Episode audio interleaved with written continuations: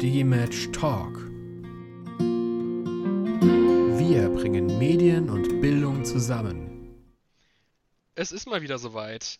Eine neue Folge Digimatch Talk ist am Start. In Folge 7 unserer zweiten Staffel haben wir wieder ein spannendes Thema für euch vorbereitet. In unserer ersten Folge zu Flipped Classroom hatten wir so ein super Gespräch, dass wir dachten, ja, wir müssen ihn einfach nochmal einladen. Joe Buchner. Grüß dich, Joe. Hallo, hallo, danke für die Einladung. Freut mich, dass ich wieder mitwirken darf. Ja, natürlich, immer wieder gerne. Bevor wir jetzt äh, in das heutige Thema einsteigen, zunächst noch eine Kleinigkeit in eigener Sache. Wahrscheinlich wird sich der ein oder andere schon gefragt haben, warum wir aktuell so wenig neue Folgen produzieren und wann vielleicht auch mal wieder was Neues kommt. Ich weiß ja auch, dass viele da auch sehnsüchtig drauf warten. Äh, nun, das liegt daran, dass etwas ganz Wunderbares bei uns passiert ist. Und das ist eben auch etwas, ähm, ja, das neben dem Beruf eigentlich die meiste Zeit in Anspruch nimmt. Und wenn das eben da ist, dann möchte man sich das natürlich am liebsten auch gar nicht mehr wegwünschen. Was das ist, verrät uns der Konstantin in einem kleinen Einspieler. Ja, gute ihr Leute. Hier ist der Konstantin. Ich kann heute leider nicht dabei sein, weil, Moment, vielleicht hört man es ja. Ich schiebe gerade einen Kinderwagen durch die Gegend. Ich bin nämlich dieses Jahr Papa geworden. Keiner hat es mir gesagt, so richtig. Aber anscheinend hat man als junger Papa nicht mehr so viel Zeit, Podcast-Folgen aufzunehmen. Ähm, deswegen möchte ich auch gerade noch mal eine Lanze brechen für den Christian. Also, dass das jetzt hier so lange gedauert hat, bis die nächste Folge kommt, liegt nicht am Christian, ausschließlich an mir. Ja? Denn während der Christian fleißig wie immer dabei ist, Podcast-Folgen vorzubereiten, stehe ich in derselben Zeit in der Küche und bereite Babybrei vor oder kratze eben diesen von meiner Hose runter. Macht aber nichts. Mir wurde gesagt, ich werde heute wunderbar vertreten durch den Adi. Ähm, deswegen wünsche ich euch viel Spaß mit dem Thema der heutigen Folge und dem Gast, dem Wunderbaren, den wir eingeladen haben. Ich weiß nicht, ob der Christian den Gast schon angekündigt hat, deswegen möchte ich jetzt erstmal nichts spoilern muss aber angesichts des Gastes doch ganz kurz einmal Abbitte leisten. Böse Zungen mögen behaupten, ich hätte in der letzten Folge mit eben jenem Gast den ein oder anderen Witz darüber gemacht, dass Österreich nicht bei der Fußball-WM dabei ist. Das möchte ich angesichts des vergangenen Fußballjahres zurücknehmen. Ja. Ich wünsche euch jetzt viel Spaß beim Hören dieser Folge und ich bin bei der nächsten Folge einfach wieder dabei. Ja, ich hoffe, man konnte es gut verstehen. Ja. Sehr gut, ja. Wie ihr bis hierhin bestimmt gemerkt habt, wird die heutige Folge dann auch etwas anders als üblich, denn ich habe mir einen super Co-Moderator rangeholt, der Konstantin sehr gut vertreten wird. Guten Abend, Adnan. Hallo, wieder schön hier sein zu dürfen. Dann würde ich sagen, äh, steigen wir auch jetzt direkt einfach mal in das Thema ein. Wir haben noch gar nicht gesagt, worum es eigentlich heute geht es wird, wir werden heute über Augmented Reality oder auch erweiterte Realität sprechen. Darum soll es eben heute gehen. Äh, in vielen aktuellen Diskussionen und Debatten werden die Begriffe Augmented Reality und Virtual Reality, eben die virtuelle Realität, ja immer zusammen irgendwie genannt. Das taucht, taucht immer irgendwie in Kombination auf. Ähm, das fällt mir eben auf und ja, auch wenn er jetzt tatsächlich nur indirekt heute dabei ist, eröffnet Konstantin in einem weiteren kleinen Einspieler die Fragerunde. Ich starte mal. Ja, danke Christian. Eine Frage hätte ich doch. Ähm, ich werde des Öfteren gefragt, so gerade von Kollegen in der Schule, die fragen, Herr Konstantin, wie ist denn das? Äh, du erzählst uns dauernd was von diesen Brillen und wie sollen die jetzt hier einsetzen? Ähm, kannst du uns überhaupt mal erklären, was es eigentlich mit diesen Begriffen Augmented Reality, Virtual Reality und vielleicht sogar Mixed Reality auf sich hat? Von unserer Didakte-Erfahrung mit dem Mixed Reality, was wir damals nicht fanden, dass wir das gut erklärt bekommen haben am Microsoft-Stand, hatten wir ja schon berichtet.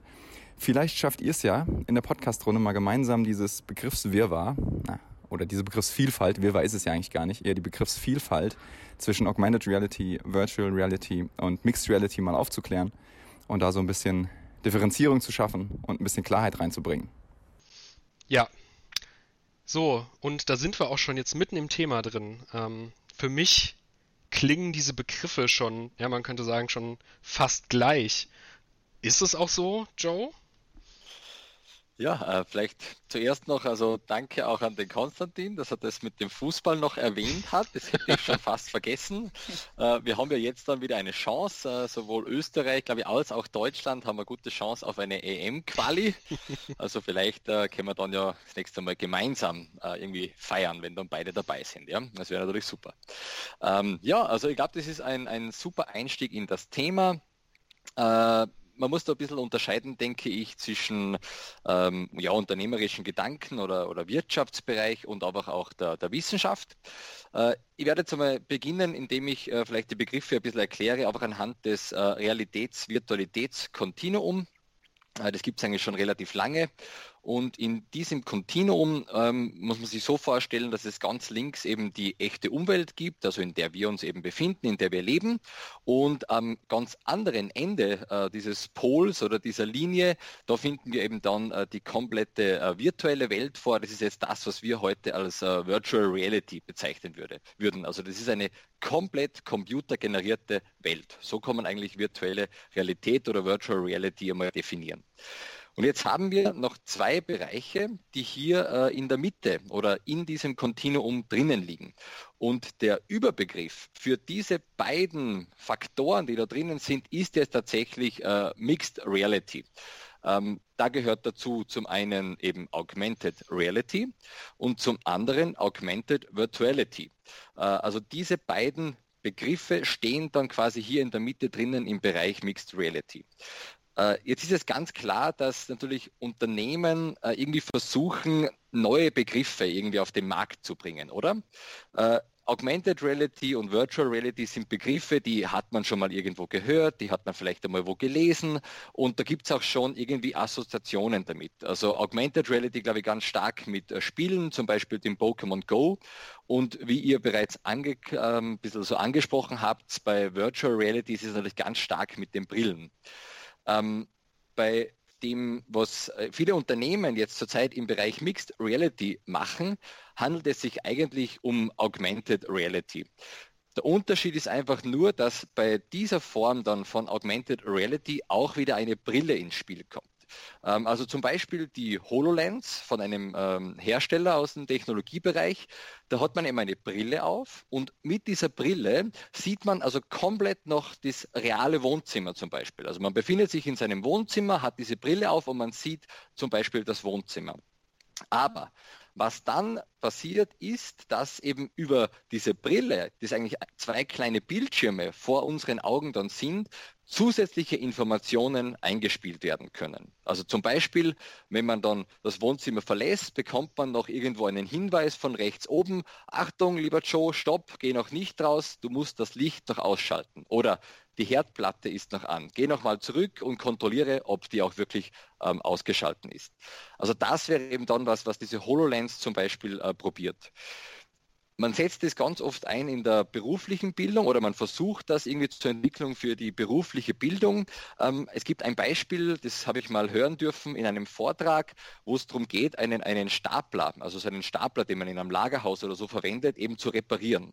Und da gibt es also ein Problem mit diesem, mit diesem Gerät, mit dieser Maschine und man setzt sich dann diese HoloLens auf und in der Brille bekommt man dann angezeigt, wo man jetzt am besten seine Hände ansetzen sollte, um das Problem also so schnell wie möglich wieder äh, zu beheben, damit, die, damit diese Maschine dann wieder weiter funktioniert. Also das ist eben was, was, was eigentlich Augmented Reality ist und aber eben im, im gerade im unternehmerischen Bereich ganz oft eben als äh, Mixed Reality zurzeit verkauft wird. Ähm, ich glaube, es ist für uns aber schon ganz wichtig, wenn wir so ein bisschen auch einen, einen wissenschaftlichen Diskurs natürlich führen wollen, dass, dass, uns das klar ist, dass das eigentlich Augmented Reality ist. Äh, warum? Weil die Definition von Augmented Reality ist eben, dass die echte Umwelt um computergenerierte Artefakte überlagert wird erweitert wird mhm. oder eben ergänzt wird. Also die reale Umwelt bleibt bestehen und digitale Artefakte kommen über diese reale Umwelt drüber. Das ist auch ein großes Potenzial, dass eben die echte Umwelt natürlich bestehen bleibt. Mhm. Und haben wir diesen, haben wir diese Begriffe, ist das jetzt klarer geworden?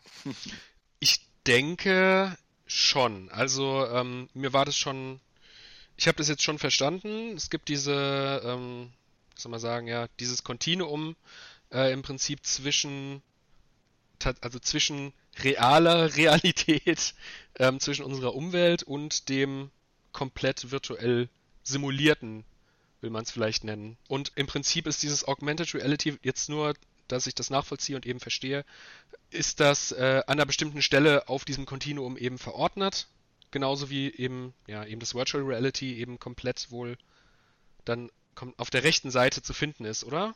Habe ich das richtig verstanden? Ganz genau, ja.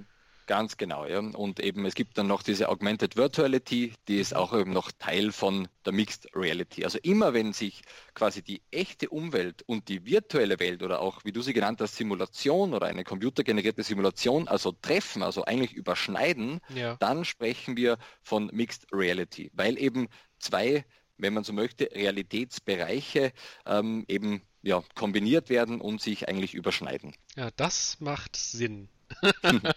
genau, finde ich auch. ja, nee, das, das klingt auf jeden Fall einleuchtend. Und wie genau muss ich mir das vorstellen? Also wie funktioniert denn jetzt dieses Augmented Reality? der große Unterschied äh, zu Virtual Reality oder eben auch zu dieser Definition von ähm, Mixed Reality, wie sie eben Unternehmen äh, oftmals jetzt haben, ist, dass wir eigentlich äh, keine Brille brauchen. Also wir brauchen eigentlich keine so eine sperrigen Vorrichtungen mehr, ähm, wie es früher vielleicht noch der Fall war, sondern heutzutage, also gegenwärtig, können wir also tatsächlich mit, ich sage mal, leistungsstarken äh, mobilen Endgeräten, also unseren Smartphones oder natürlich auch unseren Tablets, können wir Augmented Reality tatsächlich realisieren. Ich muss das mit leistungsstark schon dazu sagen, denn ähm, das kommt schon immer wieder auch ein bisschen als Kritikpunkt. Ich habe das in anderen mhm. ähm, Publikationen oftmals so ein bisschen pauschal formuliert und gesagt, es reicht aus, ein Smartphone zu haben. Ähm, natürlich braucht man schon äh, ein Smartphone, das einfach eine gewisse Qualität oder technische Voraussetzungen mit sich bringt. Das ist ganz klar. Dazu kommen dann noch Probleme mit Updates. Also zum Beispiel gibt es äh, äh Augmented Reality Apps, die zum Beispiel unter iOS 11 oder dann wahrscheinlich am nächsten Update einfach nicht mehr funktionieren. Also mhm. es ist leicht gesagt, man kann es mit mobilen Endgeräten möglich machen. Das ist das Schöne und das Positive für uns, vor allem als, als Lehrpersonen. Äh, es braucht keine Brillen mehr, wir haben also nichts auf, sondern wir können das eben mit unseren Händen, die dann frei sind, auch daneben zum Beispiel noch Aufgaben lösen. Wir können daneben etwas schreiben, wenn wir wollen. Wir können daneben etwas anderes noch, noch bedienen. Ähm, und wir haben eben nicht diese Brille einfach auf, die schon auch, äh, das hat man auch gezeigt, einfach das Sichtfeld einschränkt. Also das wird auch immer wieder dann so beschrieben bei, bei Studien, dass eigentlich schon diese Einschränkung des Sichtfeldes auch äh, als negativ wahrgenommen wird. Mhm. Und gibt es denn von diesem Augmented Reality Funktionen, also wenn ich mir das jetzt vorstelle, ich habe jetzt das Smartphone, ich halte das jetzt, keine Ahnung, über ein Blatt Papier mit, ähm, mhm. Weiß ich nicht, und da, da erscheint jetzt irgendwas. Braucht es einen gewissen Auslöser oder passiert das automatisch oder gibt es da verschiedene Typen von Augmented Reality vielleicht auch? Ja, ganz genau. Äh, wir kennen zurzeit oder, oder sagen wir so, es gibt natürlich wahrscheinlich mehr Typen noch davon, aber für uns als Lehrkräfte, als Lehrpersonen sind zur zwei, zurzeit also zwei Typen extrem spannend, weil wir die tatsächlich realisieren können. Ähm, die eine, der eine Typ ist das Location-Based Augmented Reality. Mhm. Ähm, bei Location-Based, wie der Name schon sagt, geht es also um, meine, um meinen Ort, also wo ich stehe. Es geht ganz stark um die GPS-Daten, also das Smartphone braucht eine äh, Internetverbindung, es braucht eine bestimmte App, die geöffnet ist und dann erkennt also das Gerät meinen Standpunkt und wenn ich dann die App dazu noch geöffnet habe, dann wird mir in der App eine Zusatzinformation zu diesem Ort, an dem ich mich jetzt gerade befinde, angezeigt. Vielleicht ein ganz klares Beispiel. Ich bin ja eigentlich aus dem schönen Salzburg, zwar nicht mhm. direkt aus der Stadt, aber es gibt zum Beispiel in der Stadt Salzburg eben eine Sehenswürdigkeit. Das ist die Festung Hohen Salzburg, wird tausendfach, äh, millionenfach wahrscheinlich besucht jedes Jahr. Und wenn ich jetzt eine App geöffnet habe und die App dann erkennt, ich stehe also in der Nähe dieser Festung Hohen Salzburg, dann fokussiere ich meine Kamera auf die Festung mhm. und bekomme dann Zusatzinformationen, also digitale Zusatzinformationen über die Festung Hohensalzburg angezeigt. Das kann zum Beispiel eine Information sein, die aus der Wikipedia stammt. Mhm. Ein anderes Beispiel, das dann gleich auch eine Empfehlung ist für den Einsatz im Unterricht, wäre memento.wien. Das Schöne bei memento.wien ist, dass es eigentlich gar keine App ist, sondern eigentlich eine mobile Webseite. Also man muss sich nichts runterladen, sondern man kann tatsächlich dieses memento.wien auf jedem Browser eigentlich oder in jedem Browser eigentlich äh, öffnen. Und da ist man dann in der Innenstadt von Wien. Man geht also dann in der Stadt herum und bekommt dann bei bestimmten Gebäuden Zusatzinformationen angezeigt über die jüdische Bevölkerung, die eben vor 1939 in diesen Gebäuden äh, gelebt hat. Also für den Geschichteunterricht eine extrem spannende Sache, mhm. weil man damit eben auch zeigen kann, okay, hier haben tatsächlich vor natürlich auch andere Personen gelebt, bevor eben dann äh, auch der Nationalsozialismus äh, in, in Österreich die Überhand äh, bekommen hat. Es gibt dann Informationen aus dem Dokumentationsarchiv, es gibt Bilder, es, es gibt auch so kurze äh, Videoeinspielungen, es gibt vor allem auch Lebensläufe, was denn mit den Familien, die hier gelebt haben, passiert ist.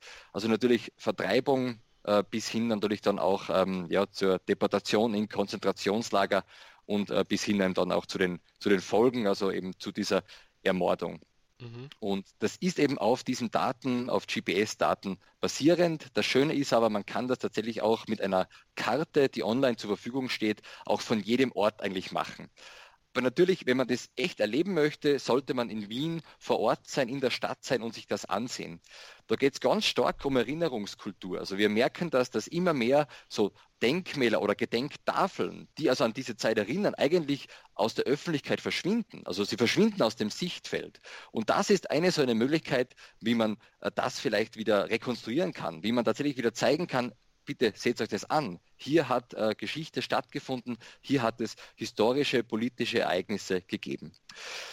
Also das wäre das eine, eben das Location-Based, ähm, eine gute Möglichkeit. Ich bin ein riesengroßer Fan vom zweiten Typ, nämlich dem Image-Based Augmented Reality. Image-based bedeutet wieder, wir brauchen ein Smartphone oder ein Tablet, wir brauchen eine bestimmte App, wir brauchen eine bestehende Internetverbindung, auch das möchte ich immer wieder betonen, das werde ganz oft nämlich gefragt. Und dann brauchen wir noch einen sogenannten Trigger oder auch Marker genannt. Also das wäre jetzt genau das Beispiel, was du vorher genannt hast. Mhm. Äh, du hast zum Beispiel ein Blatt Papier. Auf diesem Blatt Papier befindet sich ein Text, aber dieser Text wird auch noch ergänzt um ein Bild ist noch nichts Besonderes. Aber wenn ich jetzt diese App öffne und mit der Kamera auf dieses Bild fokussiere, dann bekomme ich hier eine Zusatzinformation angezeigt. Und das richtig Coole ist jetzt, dass wir hier die Möglichkeit haben, eigentlich jeden Multimedia-Typ, den wir zurzeit kennen, mit Augmented Reality darstellen können. Das heißt, wir können hier zum Beispiel ein weiteres Bild anzeigen. Wir mhm. könnten anzeigen lassen ein Video, das abgespielt wird. Wir könnten natürlich aber auch anzeigen 3D-Objekte, die dann eben gedreht werden können, die man hineinzoomen kann, mit denen man interagieren kann. Und noch schöner vielleicht, man könnte natürlich auch sogar eigentlich eine Simulation in 3D abspielen lassen und dann zum Beispiel über Verschieberegler auch gewisse Funktionen auslösen. Das wäre dann so ein, ein High Standard, würde ich jetzt einmal sagen, also wenn das möglich ist. Also die ganze Interaktion, Interaktivität oder dann tatsächlich noch hier eigentlich experimentell oder so im Sinne von einem forschenden Lernen vorzugehen, also einen Schieberegler zu bedienen und dann verändert sich etwas auf der App und daneben habe ich mein Blatt Papier, wo eine Aufgabe ist und diese Aufgabe kann ich nur lösen, wenn ich eben dann auch in dieser 3D-Simulation tatsächlich auch eine Änderung bei diesen Schiebereglern oder bei Knöpfen, was auch immer oder bei Hebeln vornehme. Okay, also wenn ich das jetzt richtig verstehe, ich äh, halte dann sozusagen die Kamera meines Smartphones ähm, über den über das Blatt Papier so und dann weiß ich nicht, dann gibt es da irgendwo einen Trigger eben und dann passiert quasi was. Das ist jetzt für mich, wenn ich mir das jetzt so vorstelle, hört sich das sehr ähnlich an zu dem, naja, sollte man schon traditionellen QR-Code sagen. Also könnte man nicht sagen, das ist auch ein besserer QR-Code? Also nichts anderes als ein besserer QR-Code?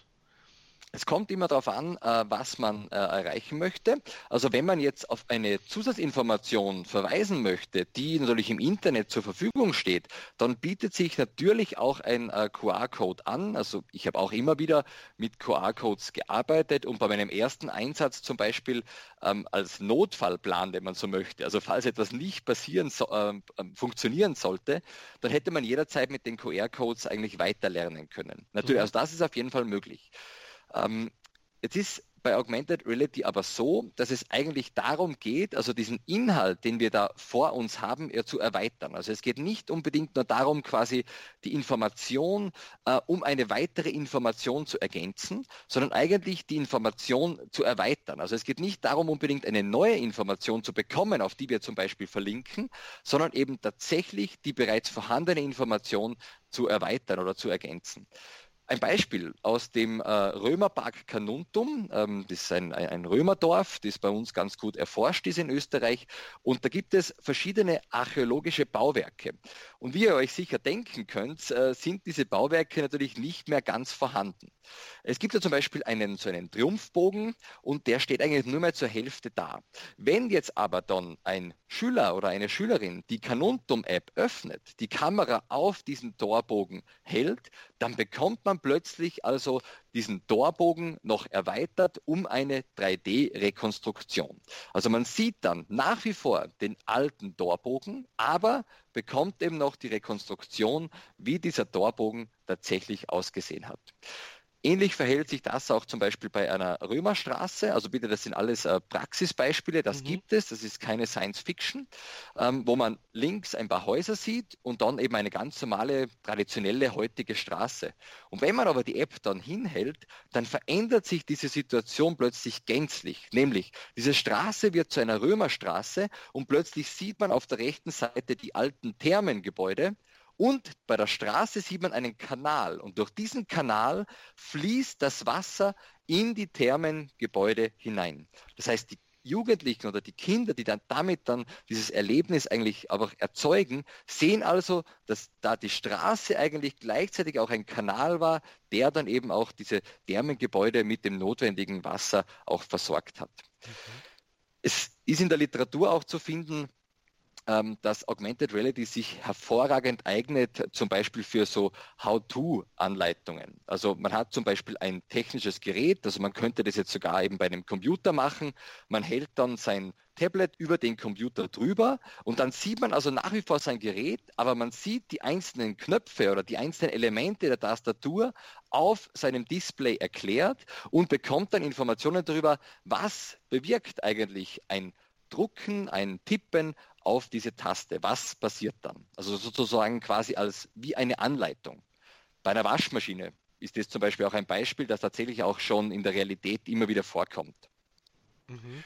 Okay, also aber wenn wir jetzt nochmal äh, zu dem Beispiel von Christian zurückkommen, dann heißt das, der Vorteil von diesen ähm, Augmented Reality Triggern liegt darin, dass sie quasi schon festgemacht werden können an realen Gegenständen, wie jetzt zum Beispiel äh, in dem Beispiel die römische Therme oder andere Gegenstände, die quasi in der Realität existieren und dadurch quasi den Vorteil haben, im Gegensatz zu QR-Codes, die natürlich eher ähm, ähm, künstlich wirken, wenn ich jetzt quasi an diese Therme so einen QR-Code oder so einen Trigger hängen würde. Das ist der Vorteil dann quasi an den Augmented Reality Triggern.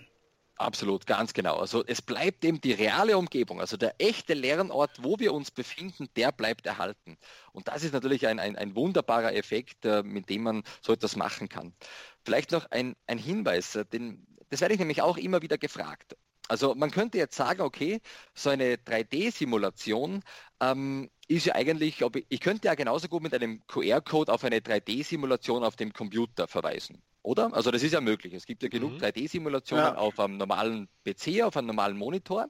Und jetzt könnte ich also sagen, okay, warum brauche ich unbedingt diese 3D-Darstellung, zum Beispiel von den ägyptischen Pyramiden, die ich dann von allen Seiten betrachten kann? Warum brauche ich das unbedingt in Augmented Reality? Und in der Meta-Analyse von RADU, Jahr 2014, gibt es ganz, ganz viele Studienergebnisse drinnen, die tatsächlich zeigen, dass äh, es viel authentischer für die Lernenden war, mit diesem 3D-Element zu lernen, wenn das in Form von Augmented Reality zur Verfügung stand. Das hat man mhm. tatsächlich verglichen mit auch dem gleichen 3D-Objekt auf einem Desktop-Computer. Warum? Natürlich können wir auf dem Desktop-Computer in erster Linie nur mit der Maus hantieren. Ja, vielleicht können wir dann ab und zu schon was mit einem, mit einem Touchscreen machen. Wir können am Smartphone oder am Tablet bei Augmented Reality einmal alles mit unseren Fingern steuern, also Bewegung der Hände, ganz was Wichtiges.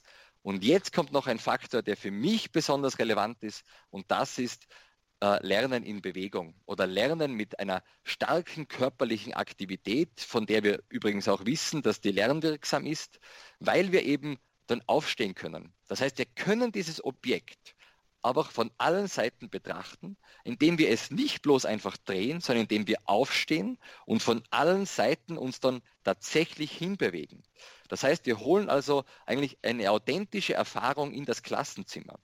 Man braucht nur daran denken, wenn man jetzt irgendwo draußen in der Welt ist, sagen wir, man schaut sich eine Statue an, da würden jetzt auch niemals auf die Idee kommen, so eine Statue, zum Beispiel eben von einem römischen Kaiser, auf eine, auf eine drehbare Unterfläche zu stellen. Und wenn ich jetzt sage, okay, jetzt mhm. möchte ich es von der anderen Seite anschauen, jetzt drücke ich einen Knopf und dann dreht sich das Ganze um. Nein, was machen wir?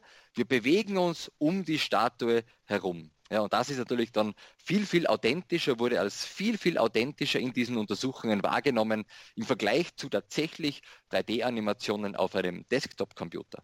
Das ist heute schon für äh, sehr spannend. Also dann, also ich meine, die Frage wäre dann auch, ich meine, man hört es jetzt schon an deiner Stimme, und äh, die Faszination. Mhm. Und dahingehend, wie kommst du eigentlich zur Augmented Reality und wie kamst oder was ist es jetzt, ist die Bewegung das, was dich dann auch äh, letztlich eingefangen hat mit dem Thema? Ja, also hat einen ganz einen großen äh, Stellenwert bei mir gehabt. Äh, ich bin ja eigentlich ein Volleyballspieler und ich war jahrelang auch Volleyballtrainer und Beachvolleyballspieler, Beachvolleyballtrainer. Das heißt, für mich hat eigentlich Lernen immer mit Bewegung funktioniert. Also und dann kommst du in die Schule, oder? Und, und eigentlich ist deine Aufgabe, die Kinder ruhig zu halten. Und äh, ich habe mit dem riesengroße Probleme gehabt. Das muss ich ehrlich zugeben. Und dann habe ich eben plötzlich, also das klingt jetzt auch am Anfang immer ein bisschen komisch, aber mein erster Kontakt mit AR war tatsächlich Pokémon Go. Das ist ein Spiel und äh, ich würde jetzt niemals empfehlen, oder ich habe es selber nie gemacht, äh, es im Unterricht einzusetzen. Selber gespielt habe ich es natürlich schon, ja.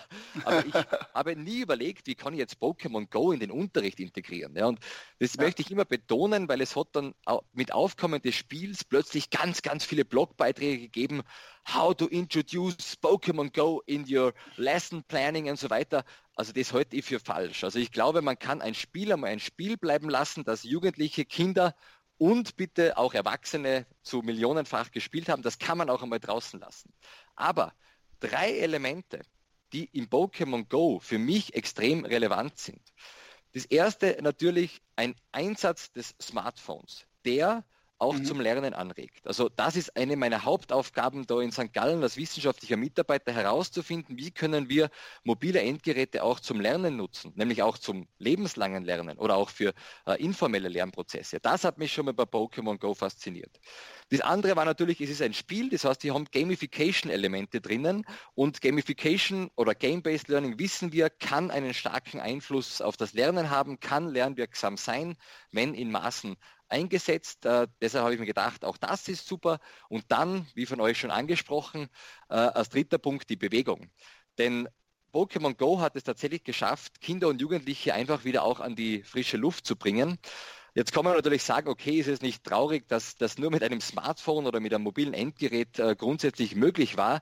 Ich würde hier aber eher das klare Potenzial sehen. Also, dass man es echt geschafft hat, mit einem Spiel, mit einem komplett neuen Spiel, mit einer neuen Spielidee, äh, Kinder, Jugendliche und eben auch Erwachsene wieder draußen in die, also draußen, nach draußen zu bringen, in die, in die Welt zu bringen und vor allem sich dort zu bewegen.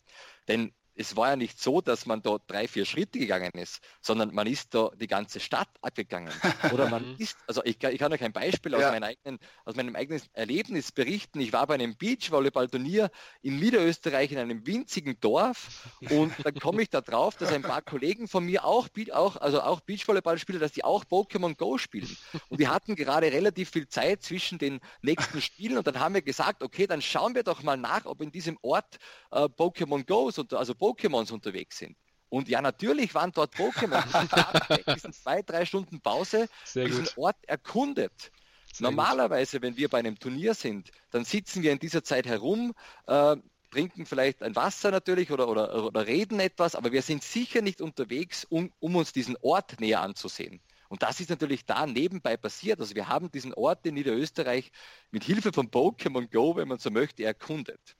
Und ja, das finde ich nach wie vor cool und das finde ich sollte viel mehr in die Schule rein, eine Lernumgebung zu schaffen, wo Kinder und Jugendliche aufstehen dürfen, wo sie ihr Klassenzimmer erkunden dürfen, wo sie in einer Ecke ähm, den Machu Picchu vorfinden. In der anderen Ecke vergleichen Sie den Machu Picchu, ähm, wie der heute aussieht. Äh, und in der anderen Ecke haben Sie dann eine Aufgabe zu lösen, zum Beispiel in Form von einer Simulation. Und in der vierten Ecke kann dann ganz klassisch natürlich auch mit einem Text oder mit einem Bild gearbeitet werden. Also es ist immer eine, eine Kombination aus allem natürlich.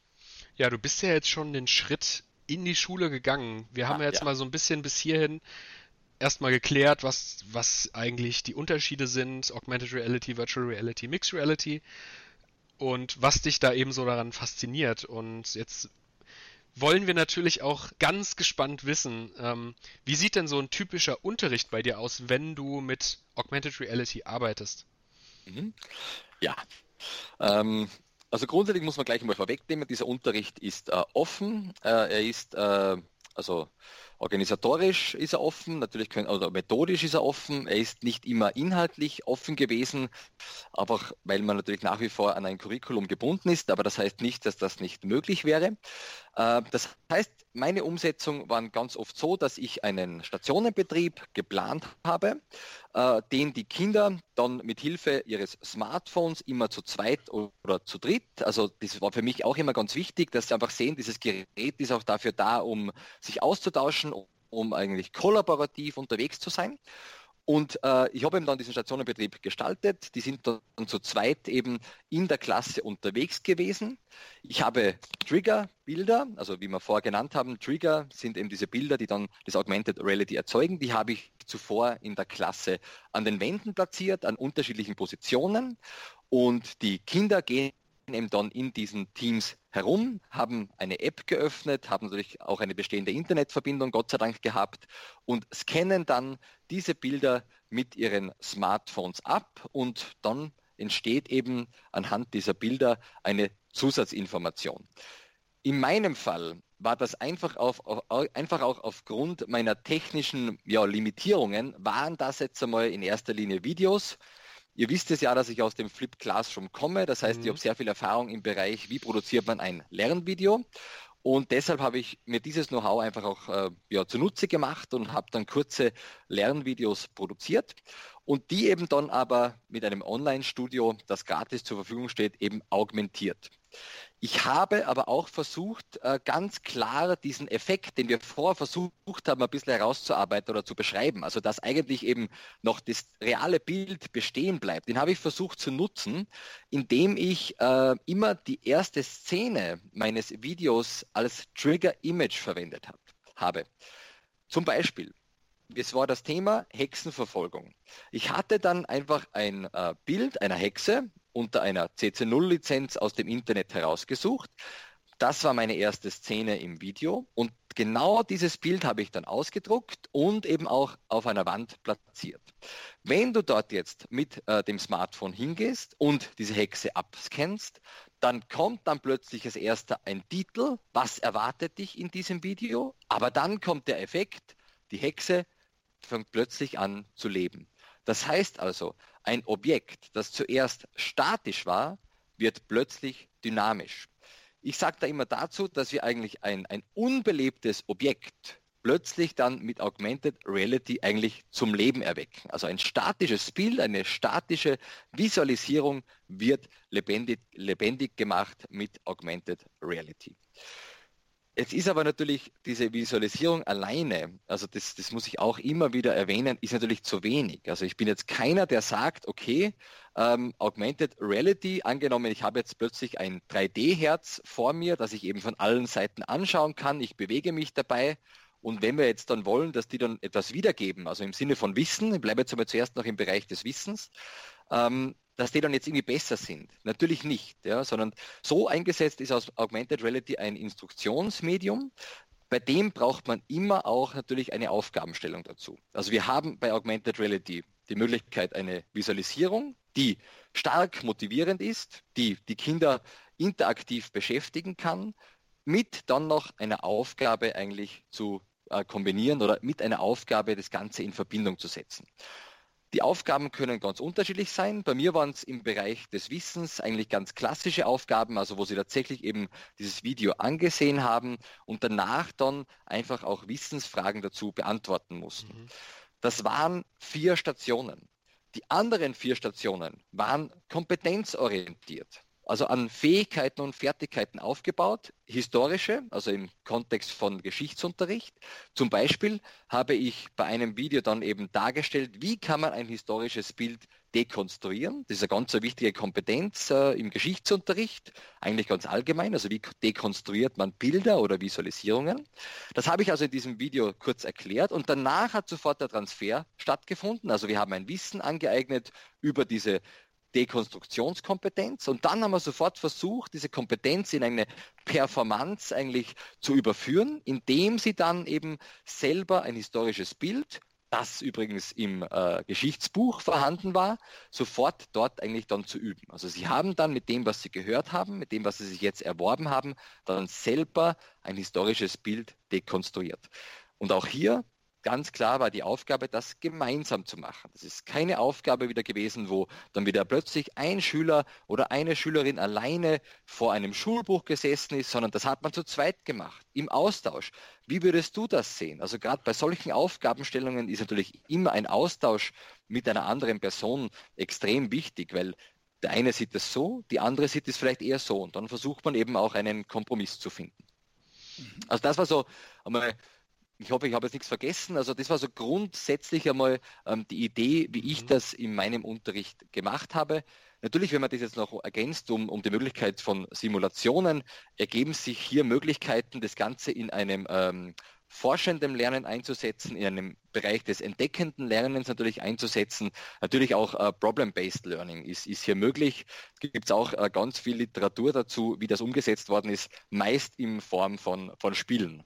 Ja, Ah, da muss ich tatsächlich gerade an ein Beispiel denken, was mir einfällt, weil ich jetzt das auch gerade sehr viel äh, mit meiner Freundin spiele, solche ähm, Escape Room Spiele. Mhm. Da gibt es beispielsweise ein Set, also man kann die ja auch einfach hier kaufen, äh, so für, für zu Hause auf dem Tisch. Da gibt es zum Beispiel auch eine, ja, es ist VR, wird es genannt, eine VR-Variante ähm, da ist man irgendwie in einem U-Boot oder sowas und da ist dann auch so eine Karton-VR-Brille quasi dabei und über die App, die dann eben mit, die es dann mitgibt, äh, wird das dann auch aktiv damit eingebunden, was ich echt ganz spannend finde und auch, ja, gerne mal ausprobieren möchte. Super, das ähm, klingt nach einem sehr spannenden Ansatz. Absolut, ja, das klingt sehr ja. cool, ja. Vielleicht, sollte, vielleicht kann ich noch ganz kurz ein Beispiel bringen, wie das im, im Bereich eben uh, Game-Based Learning ausschaut ja. mit Augmented Reality, damit man gerne. sich was darunter vorstellen kann. Ähm, also da geht es jetzt auch wieder darum, eigentlich die, Lernräume zu erweitern. Also das, was ich jetzt bringe, ist aus dem Kontext von Hochschule, von einer Universität. Ähm, und zwar war das ein Spiel um, äh, das heißt Outbreak at the Institute. Mhm. Und da ging es also darum, eine Viruserkrankung, die ausgebrochen ist, wieder einzudämmen. Und da wurden dann eben die Studierenden in verschiedene Gruppen eingeteilt. Also der eine war ein Arzt, also wie kann man die, wie kann man die äh, Patienten zum Beispiel versorgen. Aber die andere Rolle war auch die eines, eines Wissenschaftlers, eines Forschers, äh, zum Beispiel in, ähm, im Bereich der Mio, äh, Mikrobiologie oder Biogenetik.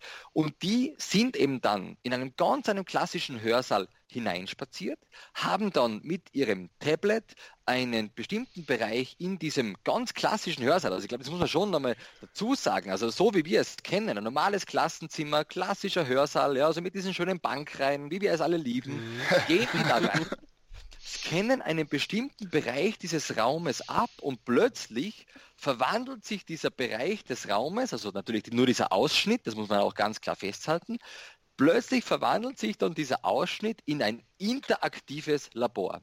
Und die Studierenden hatten dann die Möglichkeit, in diesem interaktiven Labor verschiedene Substanzen, verschiedene Flüssigkeiten zusammenzubringen, zu mischen und damit dann zu versuchen, ein Medikament herzustellen. Mhm. Danach geht man zurück zu den Medizinern. Kann dann mit den Medizinern gemeinsam das Tablet wieder in einem klassischen Seminarraum an eine bestimmte Stelle halten. Da sieht man dann das Krankenhaus vor sich, sieht zum Beispiel dann vielleicht einen Patienten und kann dann einmal schauen, wie reagiert der Patient, wenn man ihm dieses Medikament gibt. Wie verändern sich seine Gesundheitswerte und das ist dann echt ein, ein forschendes Lernen, also ein Try-and-Error-Lernen, wo wir versuchen, uns einer Lösung anzunähern, wie kann man diesen Patienten helfen. Und das Echt? Ganze also ergänzt ja. um Augmented Reality. Natürlich sind wir von solchen Umsetzungen, also das muss man schon ganz klar sagen, also das ist echt ein, ein, ein High-Stake, oder Beispiel. Also das ist schon ja. schwer umzusetzen. Ich glaube, das ist gut, wenn man das einmal in der, in der Forschung eben zuerst sich anschaut, äh, wie das funktioniert, um es dann vielleicht tatsächlich einmal in, in eine Form eines Prototyps auch in die Schule zu bringen. Wäre natürlich eine riesen, riesen Sache, eine wunderbare Aufgabe. Bis dahin würde ich empfehlen, aber dass man eben als Lehrkraft das schon, dieses, diese Idee oder dieses, diese, dieses Konzept, das da dahinter steckt, eigentlich auch selber verwendet und eben dann den Klassenraum so einfach öffnet und eben dann auch verschiedene Aufgaben mit Augmented Reality, mit QR-Code, mit einem klassischen äh, Lehrbuch, also alles zusammen. Und diese ganzen multiplen Sourcen oder Ressourcen, die man da zur Verfügung hat, die schaffen es dann, dass wir am Ende vielleicht zu einem individuellen oder sogar personalisierten ähm, Problemlösungsprozess kommen und dann tatsächlich eigentlich ein Problem lösen können. Ja. Ja, das, also das klingt wirklich ähm, extrem vielfältig. Also am Anfang dachte ich erst, äh, ja, das Augmented Reality, wenn dann irgendwelche Inhalte dargestellt werden, da geht es quasi um eine, wie soll man sagen, eine eher Vermittlung von, von, von Inhalt, ja, Faktenwissen vielleicht. Ja, also ja, dass, so. dass sowas also damit vermittelt kurz, wird. Wenn ich ja. da ganz kurz eingreifen darf. Natürlich, ähm, natürlich. Also, weil das ist mir ganz wichtig, ja. Äh, weil, also ich bin, ich selber, ich beschäftige mich in der Doktorarbeit mit Augmented Reality. Mhm. Also ich versuche dem echt sehr stark ähm, aus einer instruktionspsychologischen oder einer kognitionswissenschaftlichen Sichtweise mich dem anzunähern, wie das funktioniert. Und alle, die mich kennen, werden jetzt dann gleich wieder lachen, wenn sie vielleicht diesen Podcast tatsächlich hören, weil ich immer ein Buch empfehle. Und ich nehme an, ihr werdet das auch schon gelesen haben, oder zumindest habt ihr es gelesen, dass ich das empfehle, auf Twitter ganz oft. Und das ist eben das Buch Urban Myths About Learning and Education. Und es gibt schon ein bisschen das Missverständnis draußen in der Welt, dass wir uns jetzt plötzlich nur mehr an einen Kompetenzbegriff klammern sollen. Es gibt aber super coole Modelle, die ganz eindeutig zeigen, wie denn eigentlich Kompetenz entsteht. Ja. Oder wie kann man Probleme lösen? Wie kann man Kreativität fördern? Und das Geheimrezept, um kreativer zu sein, ist immer Wissen. Dann der Transfer des Wissens in die Kompetenz, aber erst wenn dann jemand kreativ ist, wenn er ein Problem löst, wenn er dann die Kompetenz zum Beispiel in einem Setting zeigt, also ich präsentiere eine Sprache in einem authentischen Kontext, also das ist die Performance, ja, also ich performe dann das, was ich gelernt habe, ähm, erst, erst dann sind wir eigentlich in diesem Bereich, ja, und, und das geht nicht ohne Wissen. Also und das ist eben ganz wichtig. Ja. Und deshalb ist es absolut in Ordnung, Augmented Reality auch als Instruktionsmedium einzusetzen, vor allem, weil wir auch aus der Literatur und aus der Wissenschaft ganz klar sehen, ähm, dass es erstens einmal äh, lernwirksamer ist im Vergleich zu klassischen Lehrbüchern, die zum Beispiel nur um Bilder angereichert sind. Also vergleicht man ein Buch, bei dem AR-Elemente drinnen sind, mit einem Buch, wo nur das Bild in 2D ist, gewinnt immer das AR-Buch. Ja, also da wir, mhm. haben wir sehr, sehr viele Studien dazu. Ähm, und das Zweite ist, dass es eben extrem motivations- und vor allem auch interessensfördernd ist. Und da kommt dann immer der Vorwurf, ähm, auch an mich, dass dieser Motivationseffekt, der nur kurzfristig ist. Ja, aber ich glaube, wir müssen uns endlich einmal bewusst werden, dass aus einem kurzfristigen Interesse, aus einem kurzfristigen Motivationsschub, das kann ein Funke sein für ein mhm. Leuchtfeuer. Warum soll also nicht jemand, den ich mittels Cardboard auf den Mars schicke, nicht so plötzlich das so spannend finden, dieses Thema, dann dafür zu brennen beginnen, sich weiter damit zu beschäftigen, ohne AR, sondern ganz klassisch mit einem Buch, mit einem Video und dann zu sagen, ich möchte erforschen, wie der Mars irgendwann bewohnbar sein kann oder wird. Also das ist doch großartig. Man findet im, Inter im Internet immer wieder Videos, die das sehr schön verdeutlichen. Dominosteine aufgestellt werden, wo ein ganz kleiner Dominostein am Beginn steht. Und dieser Dominostein, da kommen dann immer größere. Und wenn man diesen ersten Dominostein anschupft, dann dauert es ein bisschen, bis dann der nächste in Schwung gebracht wird. Mhm. Aber wenn der in Schwung ist, ist ein bisschen größerer, kommt der nächste in Schwung. Wenn der in Schwung ist, kommt der nächste. Und dann plötzlich sind wir bei einem Dominostein, der riesengroß ist und der also bei dieser Verkettung, oder? Von den verschiedenen Steinen dann auch umgestoßen wird. Und das ist genau, was ich meine mit, wir müssen anfangen, die Leute, die Schülerinnen und Schüler für Dinge brennen zu lassen, in, in ihnen das Feuer entfachen. Und wenn mir Augmented Reality dabei helfen kann, dann bin ich der Erste, der sagt, tun wir es. Vielen, das war eine beeindruckende Rede hinsichtlich des, des, des nein, wirklich, ich fand das wirklich gut. Ja. Ich fand das, also, ich muss auch sagen, ich gebe voll und ganz recht, wobei ich jetzt, äh, um nochmal auch die Frage von Christian aufzugreifen und auch nochmal, um auf das zurückzukommen, was du gesagt hast, noch interessant finde, dass zum Beispiel ähm, bei dem, bei dem stationären, bei dem Triggered Augmented Reality ja eine gewisse, schon eine gewisse instruktivistische oder dass hier nochmal nicht Fakten wissen, aber auf jeden Fall Inhalte vermittelt werden, wie du auch gesagt hast, mit einer folgenden Aufgabenstellung. Das ist eine, schon ein interessanter Tatbestand und ich glaube, das liegt auch ein bisschen an diesen Triggern, wobei ich jetzt im Gegensatz dazu dann nochmal sagen muss, diese mobile Form, ob das jetzt die Termen sind oder auch die Form in der Hochschule, die gibt ja eine wirklich komplett neue hm, äh, nein, da Ebene hinzu zu dem Lernen, die man üblicherweise nicht hat. Also wenn ich jetzt nicht zufällig in Labor mit meiner, mit meiner Klasse gehen kann. Deswegen, also kann ich, finde ich, das ist eine angemessene Aussage, ähm, dass Augmented Reality da auf jeden Fall großartige Funken ähm, entzünden kann und Lagerfeuer oder Feuer ähm, entfachen kann. Aber trotzdem muss man natürlich auch immer quasi nochmal die Differenzierung wahrscheinlich machen zwischen ähm, was kann Augmented Reality leisten und letztlich auch, ähm, wo ist es dann quasi anderen Sachen überlegen oder halt quasi man macht es nur dessen, dessen halber, weil man es halt, äh, weil es jetzt gerade äh, fancy und äh, neu ist. Absolut, genau, ja. Also das sehe ich auch äh, genauso, wie du das gesagt hast. Also da bin ich äh, komplett der gleichen Meinung. Also meine Forschung äh, beruht natürlich schon ganz stark eben auch auf Instruktionsdesign. Also jetzt gar nicht so ganze Lernumgebungen, sondern tatsächlich, wie kann ich auch Lernmedien so gestalten, dass sie lernwirksam sind. Und also Multimedia Theory nach Meyer wird ja den meisten, nehme ich an, ein, ein Begriff sein. Äh, das, da zeigt sich ganz klar, man kann ein Lernmedium entweder lernwirksamer gestalten oder eben nicht lernwirksam im Sinne von Cognitive Overload, also einem, einer kognitiven Belastung, die eigentlich das Lernen behindert oder sogar verhindern kann. Mhm. Und da ist es echt wichtig, dass wir hier weiter vorgehen. Und das Coole ist, dass diese Forschung dann eben auch zeigt, dass eben neben der Motivation, neben der Interessensförderung eben auch tatsächlich, ähm, wenn wir das Medium Augmented Reality oder ein, ein Buch mit Augmented Reality anreichern, dass wir eben dann tatsächlich die Chance haben, aus vielleicht einem Buch, das zuerst eher als klassisch, ich sage jetzt einfach einmal langweilig, Entschuldigung, ja, wird, wird sicher, da wird sicher Diskussionen geben. Traditionell könnte man genau, sagen. Genau, aber ich, ich sage das jetzt schon, ich kann ja ein bisschen provozieren mit langweilig noch, ja, weil, also wir leben in einer verschriftlichten Gesellschaft, die meiste Zeit wird einfach gelesen und ein Bild in 2D angeschaut, dem müssen wir endlich einmal, mit dem müssen wir endlich einmal klarkommen, dass das nach wie vor so ist, dass wir machen nichts kaputt, wenn wir plötzlich 3D-Objekte zeigen oder auch Videos, wie beim Flip Classroom. Ganz mhm. im Gegenteil, vielleicht schaffen wir es eben dann, dieses Instruktionsmedium, weil nichts anderes ist ein Buch oder jeder Text übrigens, ähm, dass wir es einfach schaffen, das dann auch wieder interessanter zu machen und neben diesem, Interesse, neben diesem Effekt der Motivation und der Interessensförderung auch lernwirksamer. Und wenn wir Forschung dazu haben, dass wir, wenn wir ein Buch um AR anreichern, dann einen höheren Lerneffekt herausbekommen, also ja. das ist ja eigentlich, äh, also das ist ja noch praxistauglicher geht es ja eigentlich nicht mehr. Das ist ja eigentlich, äh, ja, richtig cool, finde find ich. Ja, also, ja.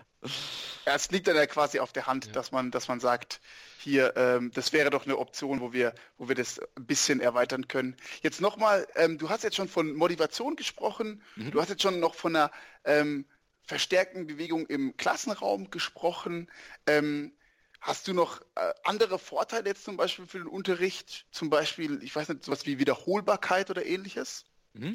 Ähm, also vielleicht ähm, bisschen den Switch auch machen dann zu, zu Virtual Reality oder vielleicht auch zu äh, Mobile Virtual Reality oder wie ich das eigentlich nenne, ist es äh, Mobile Immersive Learning, also mobiles immersives äh, Lernen.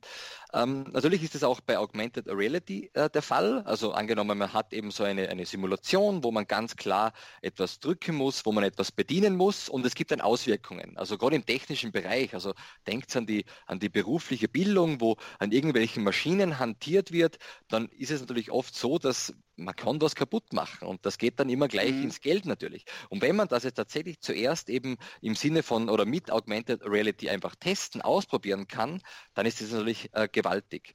Bei Augmented Reality sehe ich hier eher die Möglichkeiten eben dieser How-To-Anleitung, also dass man das vielleicht sogar verhindert, also dass man Abläufe eigentlich automatisiert. Also wenn ich eben, sagen wir mal, 10, 12 Schritte befolgen muss bei einer bestimmten Maschine, damit es dann eben auch läuft, so wie wir das wollen, dann könnte ich hier mit Augmented Reality vielleicht dazu beitragen, dass wir das relativ gut automatisieren können. Und Automatisierung also nicht im Sinne von, es wird mir irgendwann langweilig oder es wird irgendwann eintönig, sondern eher ähm, im Sinne von, ich kann das einfach auch äh, schneller ausführen und, und es, ja, funktioniert dann eben auch besser. Ähm, beim, bei der Virtual Reality würde ich hier sehen ähm, noch, noch ein größeres äh, Potenzial sogar. Äh, ein Beispiel, das wir hier versuchen jetzt gerade ähm, in der, an der Pädagogischen Hochschule St. Gallen umzusetzen, ist zum Beispiel, wie kann man verschiedene Kompetenzen, also jetzt bin ich tatsächlich bei der, bei der Kompetenz oder auch Performance. Wie kann man das äh, testen? Äh, angenommen, wir wollen, dass äh, eine, eine angehende Lehrperson ähm, das Smartphone im Unterricht einsetzt und wir wollen irgendwie auch eben eine, eine Übungs-, eine Trainingssituation schaffen, dann könnte man also mit Virtual Reality diese Person äh, in ein echtes Klassenzimmer, zum Beispiel mit 360 Grad oder mit einem computergenerierten Klassenzimmer konfrontieren. Man könnte programmieren, dass die Schülerinnen und Schüler so und so reagieren. Und man macht es dann eben tatsächlich möglich, dass man diese Situation mehrmals immer wieder durchspielen kann. Also einen Trainingseffekt machen kann. Man kann dann zum Beispiel, wenn man jetzt ein offenes Lernen mit Smartphones anleitet und man merkt beim ersten Mal, puh, da habe ich dann die Aufmerksamkeit eigentlich verloren, ich habe diesen und jenen Fehler gemacht, dann ist nichts passiert. Äh, und ich kann dann vielleicht nach einer Reflexionsphase mit meinem Mentor, mit meiner Mentorin kurz darüber sprechen. Wir schauen uns die Situation, wenn auf Video aufgezeichnet, noch einmal an. Und dann gehen wir nochmal rein und versuchen also die Situation nochmals anders durchzuspielen. Warum das in der Lehrerbildung eigentlich ganz wichtig ist, liegt auf der Hand. Also wir haben eindeutige Studien dazu, die sagen, dass diese Selbstwirksamkeit oder eigentlich die Überzeugung und die Einstellung, dass ein Einsatz von Technologie im Unterricht auch funktioniert, ganz stark eben davon abhängt, wie Lehrpersonen das auch einschätzen. Und wenn sie eine schlechte Erfahrung machen, dann sinkt die Wahrscheinlichkeit, dass sie Technologie im Unterricht einsetzen. Und wenn wir das aber in der Lehrerbildung schon etablieren und sie das austesten lassen und sie um drei, vier Mal Augmented Reality im Unterricht äh, virtuell natürlich eingesetzt, dann haben wir vielleicht eine Chance, dass sie dann sagen, hey cool, ich weiß jetzt, wie das funktioniert. Ich habe Wissen und die Kompetenz aufgebaut, um tatsächlich dann im Unterricht das auch einzusetzen. Also da sehe ich ein, ein riesengroßes Potenzial. Ähm, das kann man natürlich auch auf die Schule übertragen, natürlich auch auf die berufliche Bildung. Also eben auch hier, es gibt Beispiele aus dem Bereich des Schweißens zum Beispiel. Also wenn du ähm, beginnst mit Schweißen, dann darfst du eigentlich fast in keinem Betrieb mehr sofort ein echtes Material, sondern du bekommst zuerst also ein, eine, eine, eine Schweißbrille aufgesetzt, in die eine Virtual Reality Brille integriert ist. Du bekommst eben dann so einen Stab, der aussieht wie ein Schweißgerät, der aber eigentlich vorne eine Art QR-Code drauf hat und eben die Informationen, die du während dem Ziehen der Naht auf deine Virtual Reality Brille überträgt. Also du siehst ganz normal sogar die Funken, also es spritzt und äh, du spürst das alles, also spüren, aber du siehst das alles, was da passiert und gleichzeitig bekommst du dann auch angezeigt, ob du denn bei dem Erstellen dieser Naht, dieser Schweißnaht auch auf der richtigen Stelle bist. Und sie haben das auch noch gamifiziert. Du bekommst auch Punkte. Und erst wenn du zum Beispiel eine bestimmte Punkteanzahl erreicht hast, also erst wenn du, wenn du so möchtest, Mastery erreicht hast, erst dann darfst du tatsächlich an echtes Material und darfst echt schweißen. Das mit dem Spüren, da habe ich jetzt ein bisschen übertrieben. Ähm, ich nehme das gleich zurück. also man sieht die Funken, aber natürlich spürt man es nicht. Äh, in der Umsetzung, die ich gesehen habe, hat man das noch probiert, dass sie, also sie haben die gleiche Kleidung an wie beim echten Schweißen. Ähm, mhm. warum? Einfach auch, damit man das auch spürt, wie warm es da einem wird. Ja, also ihr, ihr kennt das ja. Also ich weiß nicht, ob ihr schon mal geschweißt habt, aber natürlich, das ist ja körperlich auch extrem anstrengend und daher ist es schon auch wichtig, dass man das auch irgendwie spürt. Aber natürlich spürt man jetzt nicht da die ganze Hitze, die von, von dem Objekt ausgeht. Also das äh, bitte, das habe ich falsch gesagt. Ja, okay. Aber dann. Das ist Zukunft vielleicht. genau, da, da geht es wahrscheinlich hin. Also dann würde das heißen, zum einen äh, versucht ihr jetzt mit Augmented Reality nochmal ähm, quasi nicht nur die Lehrer, also die Schüler und Schülerinnen zu faszinieren, sondern auch die ähm, angehenden Lehrer und Lehrerinnen, was ja auf jeden Fall quasi nochmal auch in die Zukunft gesehen einen Vorteil bringt, wenn man quasi sieht, dass ein bisschen mehr äh, digitale Medien vielleicht in den Unterricht wandern. Zum anderen sprichst du hier auch von, ich weiß nicht, ähm, dem Material, also dem, dem Vorteil, dass man Material nicht verschwendet, jetzt beim Schweißen beispielsweise. Und ähm, Du hast natürlich auch im Unterricht oder auch in den Hochschulszenarien davon gesprochen, dass man sich hier wieder bewegt, Sachen sieht, die man normalerweise nicht hätte, äh, wie zum Beispiel dieses, äh, äh dieses Labor. Und also gibt es hier verschiedene Bereiche, um das nochmal zusammenzufassen, also so eine, so eine Präsenz, jetzt auch mit der Virtual Reality, Reality ähm, so eine Digitalisierung, eine Faszination und ähm, und auch nochmal so eine Mobilität. Also um dann quasi hier nochmal so drei große Punkte von dir zusammenzufassen, habe ich das so richtig verstanden. Also ich bin mir jetzt nicht sicher, ob wir den Trainings- und Übungseffekt äh, gut herausgesprochen äh, oder in der Zusammenfassung nochmal ganz klar gemacht haben. Also das mhm. ist ein Riesenpotenzial, nämlich echt, also üben und trainieren und vor allem ja. in einer Situation, die extrem als authentisch wahrgenommen wird. Äh, du hast schon diesen Begriff der Presence oder Präsentsein angesprochen. Vielleicht ganz kurz, äh, warum, warum das überhaupt spannend für uns ist. Also warum sollten wir das machen? Es wäre ja viel cooler, die Lehrkräfte in eine echte Praxisschule zu schicken und dann können die das austesten bei echten Schülerinnen und Schülern. Bitte immer, wenn das geht, machen. Also ja nicht glauben, dass man das jetzt nicht mehr machen soll. Also auch vir virtuelle Fieldtrips und so, also, also Schulausflüge, bitte niemals abschaffen. Immer wenn es geht, äh, sofort raus mit den Kids. Ganz klar, da bin ich der Erste. Ähm, aber es ist tatsächlich in der Lehrerinnenbildung ist es schwierig. Also wir bekommen wenige Praxislehrpersonen, die uns erlauben, dass die angehenden Lehrpersonen das Handy im Unterricht einsetzen dürfen. Und es ist schwierig, Schulen zu finden, die da kooperieren.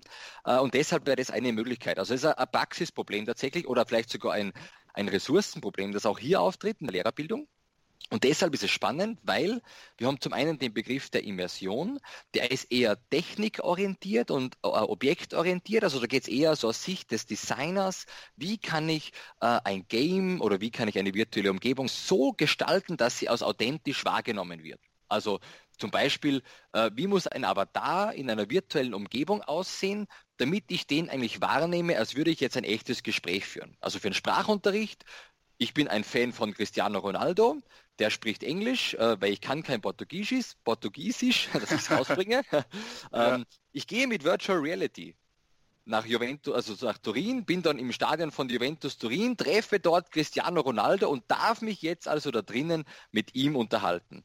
Und ob ich das jetzt als äh, Immersion wahrnehme, hängt davon ab, wie gut Cristiano Ronaldo zum Beispiel hier dann dargestellt ist. Also ob er auf mich menschlich wirkt oder ob ich es sofort erkenne eben, dass er ein Avatar ist und ob ich einfach dann das nicht als ein authentisches Gespräch mit ihm einschätze, weil ich einfach, oder vielleicht auch die Computerstimme, also Stimme oder das ganze Hören ist ganz wichtig. Die Presence oder das Präsentsein geht tatsächlich einen Schritt weiter und stellt jetzt das Subjekt in den Mittelpunkt. Also da geht es wirklich darum, eine Situation zu schaffen, dass man als Person, als Subjekt glaubt, man ist in dieser Welt drinnen. Also man hat das Gefühl, äh, ein Kollege von mir hat jetzt einmal gesprochen von äh, Transportation, also von diesem Transportieren in diese virtuelle Welt und man glaubt dann da drinnen zu sein. Und wenn man das schafft, wenn uns das gelingt, dann ist die Chance extrem groß, dass wir in dieser virtuellen Welt genauso handeln, genauso agieren, genauso sprechen wie in einer echten Welt. Auch das ist keine Science Fiction, sondern da gibt es eine super Studie von Slater et al. Die haben das Milgram-Experiment virtuell nachspielen lassen und haben hier also dann kognitiv, also wie haben die Versuchspersonen reagiert und auch anhand von körperlichen Messungen feststellen können, dass das ganz ähnlich war als wie im echten Milgram-Experiment. Also auf so einer Studie kann man zum Beispiel dann auch unsere Idee aufbauen und sagen, wir versuchen Lehrpersonen in eine authentische Situation zu bringen, wo sie tatsächlich glauben, in einem Klassenzimmer zu sein und deshalb zeigen sie eine Performance, die ganz ähnlich ist einer realen Klassensituation. Verstärken kann man das Ganze immer mit Ton. Also ich empfehle, dass man mit Kopfhörern arbeitet und dann vielleicht Hintergrundgeräusche hat. Also beim Cristiano Ronaldo wäre es zum Beispiel cool, wenn da irgendwie gerade ein Training äh, währenddessen läuft, dass man dann über den Ton nicht nur den Cristiano Ronaldo hört, sondern eben auch im Hintergrund vielleicht, wie gerade ein Training stattfindet. So wie wir auch im Hintergrund immer etwas hören. Und beim Klassenzimmer ist natürlich wichtig dann auch, dass man auch die Geräusche der Schüler und Schülerinnen einfach hört, sodass man sich eher in diesem Klassenzimmer fühlt, als wenn kein Ton da wäre. Okay, also dann versucht man quasi das nochmal nachzustellen. Man versucht die reale Realität so nachzustellen, dass diese, diese dass ich oder wenn ich jetzt der Lernende wäre, dass ich mich so fühle, ich muss jetzt 100% geben, weil ich ja quasi in der realen Situation bin. Man, äh, man gaukelt quasi vor. Also das ist, also, also ohne, ohne jetzt äh, das negativ zu deklarieren, sondern einfach, man, man macht so realistisch in Anführungszeichen, mhm. dass, dass ich das so als so real empfinde, dass ich mir auch real Mühe gebe. Das wäre quasi, das wäre quasi das letzte Ziel, worauf man dann hinaus will. Ähm, mhm. kleine, Korrekt, kleine Korrektur okay? zu der ja, Aussage, bitte, bitte. nicht ich muss, sondern ich mache es, weil ich ah, es so ah, mag. Hm, das hm. ich muss ist mehr wieder vielleicht im Bereich Objekt, ja. Aber wenn ich das Gefühl habe, okay, ich bin jetzt in dieser Situation, dann ist es kein Muss, also wir wollen ja nicht äh, zwingen, sondern wir wollen eigentlich untersuchen oder so eine Umgebung schaffen, dass die tatsächlich sich so verhalten, als wie im echten Leben, weil sie das Gefühl haben, ja, das ist eine echte Situation. Also nicht ein, ein Muss zu erzeugen. Ich, also was du jetzt äh, gesagt hast, ist, ich, ich muss 100 Prozent geben, weil die Situation ist zu echt und ich werde ja. beurteilt, ob ich mit einer echten Situation interagieren kann. Das ist eine andere Frage. Also ich muss zu 100 mhm. Prozent mit einer Situation, die mir vollgaukelt, interagieren, ist eine andere Frage als schaffen wir es, eine Umgebung zu erzeugen, in der der Mensch, in der eine Person, in der eine angehende Lehrkraft so handelt, als würde sie auch in einem echten Klassenzimmer sein. Das sind für mich zwei unterschiedliche Fragen. Ja? Ab, absolut, okay, ja, dann, dann genau, die Verbesserung war absolut angemessen und ähm, jetzt gibt es das auch mir nochmal mehr. Wie du sagst, ähm, wenn ich wenn ich das Gefühl von mir selber aus habe, dann ist es natürlich am realistischsten. So wird es auch letztlich in der Zukunft dann sein für den Lehrenden zum mhm. Beispiel. Mhm. Ich will ja meinen Unterricht dann gut gestalten. Eine kurze Frage zum Milgram-Experiment. Ich fand, fand das nämlich hochinteressant. Ähm, ich, ist das nicht das, der ganze Witz an diesem Experiment, dass, dass man quasi das Gefühl hat, man verletzt einen Menschen, aber das kann ja in dieser virtuellen Situation überhaupt gar nicht ähm, stattfinden. Deswegen, also, und das hat trotzdem quasi dieselben Ergebnisse erzeugt. Das finde ich hochfaszinierend. Mhm. Ja, ist es auch. Also es ist eigentlich ein Wahnsinn. Also man hat quasi das Gegenüber, dieses äh, den Mensch auf der anderen Seite, den hat man eben virtuell dargestellt, eingeblendet und hat dann eben geschaut, äh, wie reagiert man drauf. Und tatsächlich haben diese Personen eben dann auch ähm, eben auch, also ähm, da müsste man jetzt dann sehr weit ausholen und müssten das Milgram-Experiment ganz allgemein kritisieren, eben zum Beispiel aufgrund des Versuchsleitereffektes und so weiter. Also da müssen wir uns jetzt ganz stark mit Milgram-Experiment auseinandersetzen. Aber um was es geht, ist tatsächlich, dass sie eben geglaubt haben, da sitzt eben eine Person äh, vor äh, ihnen und sie haben dann auch eben die gleichen Reaktionen gezeigt. Also sie haben auch diese Stromschläge gegeben äh, und, und haben das also einfach auch äh, entsprechend von den Ergebnissen von Milgram auch gemacht. Und man hat eben dann auch gemessen, inwieweit sich das auf die auf das körperliche Befinden ausgewirkt hat. Und ja. wie man bei Milgram ja gesehen hat, haben die Versuchspersonen dann im Nachhinein gesagt, sie haben ein unglaublich schlechtes Gewissen und, und irgendwann haben sie dann aufgehört und sie, sie haben mir dann gesagt, mein, mein, meine Güte, ich habe da jetzt jemanden verletzt. Und genau das haben diese Personen dann auch rückgemeldet. Also dass sie ein schlechtes Gewissen hatten, dass sie ein schlechtes Gefühl dabei hatten, dass sie sich schlecht gefühlt haben und dass sie es eigentlich eben stärker wieder gemacht haben, eben weil es ihnen befohlen worden ist. Also da muss man jetzt natürlich auch unterscheiden zwischen, was war das Ziel des Experimentes und was war das Ziel jetzt von dieser, von diesem, von dieser Neuauslegung über die, über die VR. Ja, also da ging es echt um den Immersionseffekt und nicht um die äh, Milgram-Ergebnisse. Okay. Okay. Ja. ja, sorry Adi, hatte ich dich gerade, wolltest du gerade noch was äh, sagen? Nee, das war, ich wollte auch einfach nur sagen, okay, dann, dann, dann, mach, dann macht das Sinn, ja. Danke sehr. Gerne, ja. Ja. eine gute Frage, also unbedingt. Und ich glaube, vielleicht können wir es verlinken, die Studie. Ja, sie, sie, Auf jeden Fall. Dann kann man sich selber auch nochmal da reinlesen und äh, ja, sicher spannend. Ja, ähm, ich würde jetzt vielleicht gerne mal so ein bisschen Richtung den tatsächlichen Einsatz von, von dieser Technik einfach im Unterricht ähm, mal den Schritt machen. Äh, wenn ich das jetzt einsetzen möchte, welche, auf welche Herausforderungen treffe ich denn dann?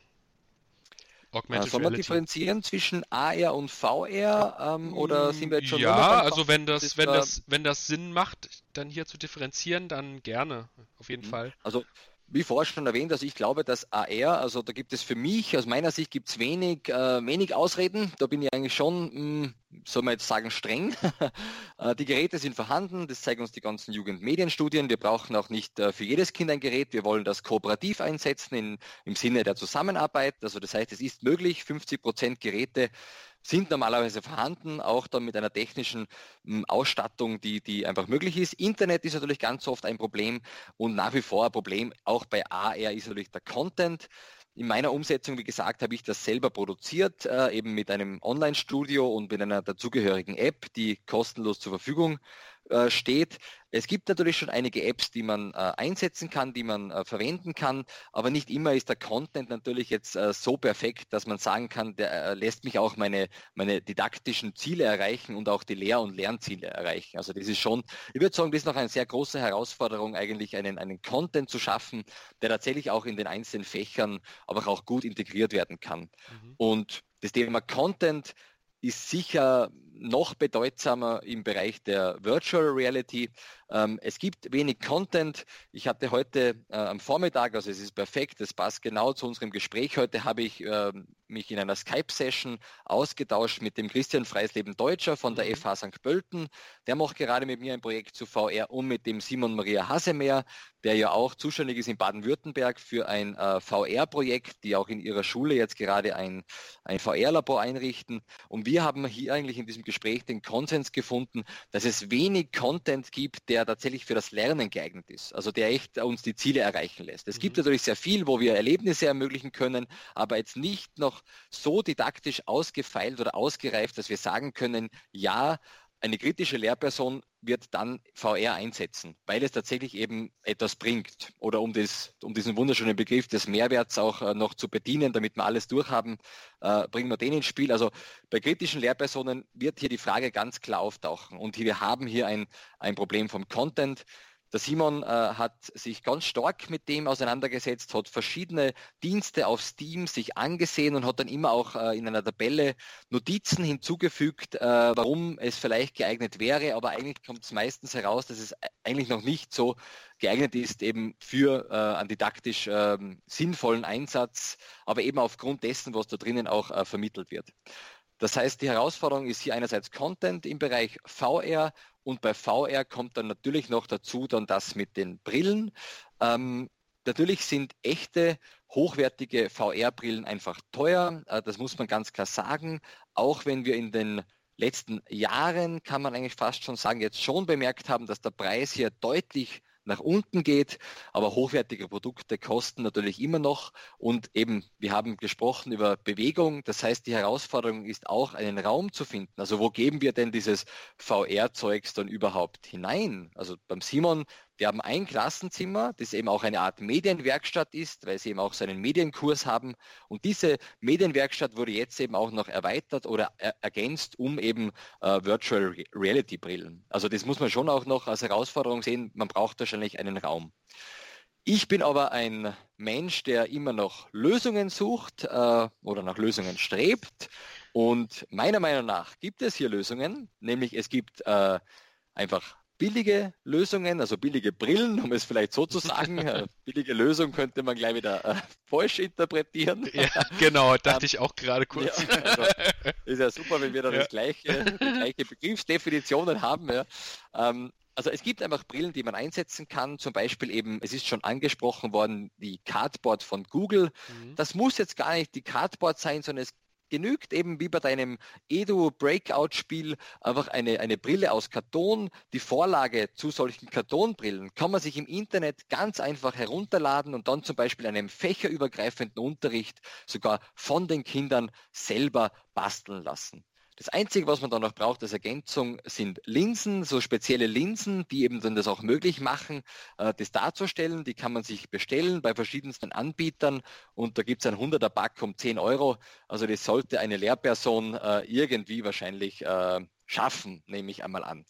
Ähm, oder dann gibt es eben auch diese Humido äh, Mini VR Glass, die habe ich kennengelernt in Karlsruhe auf einem Kongress und das ist tatsächlich eigentlich nur mehr eine Brille, wie man sich vorstellen kann, mit also eigentlich nur zwei Gläser oder, oder ähm, ja, wie soll man das beschreiben? Es ist gar nicht so leicht. Also eigentlich genau wie eine Brille, die man sich aufsetzt, nur dass die dann umgekehrt auf das Smartphone draufgesetzt wird. Also das sind die beiden Brillengläser, dann geht eine Vorrichtung von den beiden Brillengläsern weg, dann geht eine weitere Vorrichtung nach unten und da ist so ein Clipper eingebaut. Und wenn man diesen mhm. Clipper dann äh, auf das Smartphone drauf steckt, dann kann man das Ganze also wie eine Brille verwenden. Also man braucht dann eigentlich gar keine Vorrichtung mehr.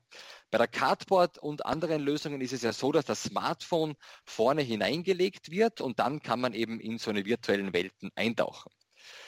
Was wir hier auch als ähm, positiv erleben oder sagen wir als positiv einschätzen, ist, dass es eben auch Content gibt, äh, wenn auch nicht immer didaktisch sauber aufbereitet, aber doch können wir als ja meiner Meinung nach selbstbewusste Lehrpersonen, die ja Know-how mitbringen in, im Bereich Technologie, im Bereich Pädagogik, im Bereich der Fachwissenschaft, können wir hier Lernumgebungen kreieren, zum Beispiel eben wieder entdeckendes Lernen, wo wir dann eben Apps einsetzen, die uns zum Beispiel zum Machu Picchu bringen.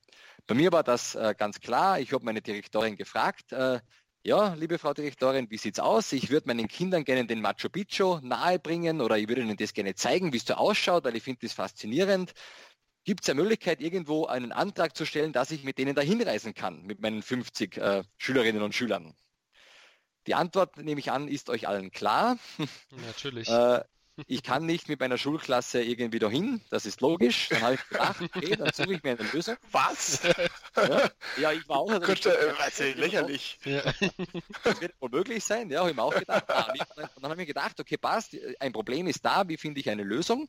Und die Lösung war eben dann eben zum Beispiel Google Expeditions, ähm, die eben anbieten, einen virtuellen Rundgang auf dem Machu Picchu und die Aufgabenstellung im Geschichtsunterricht wiederum war dann eben immer in Vierergruppen oder waren, zu, waren sogar fünf, also es waren dann schon größere Gruppen, weil ich da sehr viel Wert gelegt habe auf Reflexion und auf, auf Austausch, ähm, einfach sich einmal den Machu Picchu anzusehen und zwar einmal mit der Cardboard äh, im, mit Google Expeditions, also quasi einen Rundgang zu machen. Wie sieht es gegenwärtig, also bitte im Jahr 2018 gerade jetzt beim Machu Picchu aus? Also wie sieht es dort jetzt aus? Und das Ganze haben wir natürlich dann noch verglichen, also es war dann die andere Station quasi mit einer Darstellung, wie hat denn diese Stadt tatsächlich einmal ausgesehen, als die damals belebt war, ja, in der Zeit, äh, als da echt Menschen gelebt haben. Und dann haben wir also versucht, hier Gemeinsamkeiten zu finden, haben versucht herauszufiltern, welche Gebäude stehen denn noch, äh, was ist nicht mehr da und dann natürlich auch weiterzuarbeiten, warum ist das nicht mehr da, was ist da passiert äh, und natürlich die Geschichte dahinter aber auch äh, miteinander dann aufzuarbeiten. Also im Sinne von Unterrichtseinstieg, dieses Erlebnis zu ermöglichen, ein Bild und eine virtuelle Welt dann in einer Reflexion bzw. in einem Gespräch, wenn ihr auch wollt, könnt ihr es Think, Pair und Share nennen, zu beschreiben und dann gemeinsam mit der Klasse eigentlich zu diskutieren, was ist noch da, wo habt ihr Unterschiede gesehen, warum war das so, wie schätzt ihr das ein und dann eben auf die Fragen der Lernenden da eigentlich einzugehen und mit ihnen gemeinsam dann eigentlich zu einer Lösung zu kommen und zu überlegen, okay, äh, ist das gut, dass das heute noch da ist? Ist es einen Besuch wert? Was haben wir daraus gelernt? Also das wäre für mich, für mich ein ganz klassisches Szenario, das jetzt möglich wäre, so in einem Sinne von einem explorativen, entdeckenden äh, Lernen. Ja. Aber ihr seht es auch hier wieder in Kombination natürlich mit einem anderen Medium. Also Medienvielfalt ist alles, meiner ja. Meinung nach. Ja, natürlich, äh, das auf jeden Fall. Ähm, ich nehme jetzt mal einfach die Position eines Kritikers ein. So, ähm, Augmented Reality, da sind wir ja jetzt so weit, wenn ich das richtig verstanden habe, das ist gebunden an eine Dritt-App sozusagen. Das ist jetzt irgendwie, das funktioniert nicht einfach so, sondern ich brauche dafür immer noch mal eine spezielle Software auf dem Smartphone. Ist das richtig? Erstmal als Frage. Ja. Okay, gut. So, ähm, dann wäre natürlich jetzt ein großes Thema, was sicherlich auch viele interessiert, äh, Datenschutz. So, wie sieht es denn da aus? Gibt es da, kann man den, kann man den Apps vertrauen? dürfte ich da kurz auch einhaken und weil, weil du hast das vorhin auch zweimal gesagt und deswegen würde ich auch gern da jetzt nochmal was einbringen. Du hast auch gesagt, dass eine stetige Internetverbindung hier ähm, immer notwendig ist und dahingehend auch im Zusammenhang mit dem Datenschutz erstens warum und zweitens genau, was wird da eigentlich übertragen oder ähm, ja genau, und was passiert mit den Daten? Mhm. Internetverbindung greife ich zuerst auf, ist ganz spannend. Äh, Erika, also das Startup aus Wien, mit dem ich auch zusammenarbeiten darf, das diese Themenhefte zu Physik, zu Mathematik, also es gibt ein Mathematiklehrbuch mit AR-Elementen, eben Geschichte, Kai Wörner und ich und auch zur Verkehrserziehung. Äh, die sind tatsächlich gerade dabei, das Ganze so umzusetzen, dass du die Erika-App einmal installierst dann das entsprechende Buch, das du eben dir ansehen möchtest, auf dein Smartphone herunterlädst. Und dann ist es tatsächlich möglich, die Elemente ohne Internetverbindung ähm, ja, sich anzeigen zu lassen. Also man braucht dann noch das Themenheft dazu bei geöffneter App. Das Buch ist heruntergeladen und dann funktioniert das Ganze tatsächlich ohne Internetverbindung. Ist natürlich schon mal eine super Sache. Natürlich wirft es sofort eine weitere Frage auf, die euch sicher beiden schon auf der Zunge liegt. Wie groß ist so ein Download? genau, oder? richtig. Und haben die überhaupt noch Platz für ja. eine App? Also das sind die Fragen, die kommen. Ganz oft passiert es auch bei Fortbildungen, wenn ich äh, Lehrer und Lehrerinnen fortbilde. Puh, Entschuldigung, Joe, ich, ich kann die App nicht installieren. Ich habe so viele Fotos drauf, so viele Videos und so viele andere Apps, die haben keinen Platz mehr. Dann sage ich, ja, dann bitte mit jemand anderem zusammengehen. Es ist ja auch im Sinne eben, dass man es gemeinsam verwendet also ihr wisst, wo das, worauf ich da jetzt eigentlich hinaus möchte. Es gibt immer, so ein Problem kann immer auftreten natürlich. Die Datei, die heruntergeladen wird, äh, ist jetzt auch natürlich, ähm, ich, ich kenne jetzt nicht die genaue Zahl, wie groß das ist, das müsst ihr jetzt nachschauen. Äh, ich glaube, er auch nicht so relevant, aber natürlich, es hat eine gewisse Größe. Das heißt, es muss also ein Speicherplatz, eine gewisse Speicherkapazität muss auf diesem Gerät ähm, eigentlich äh, ja, ganz klar da sein.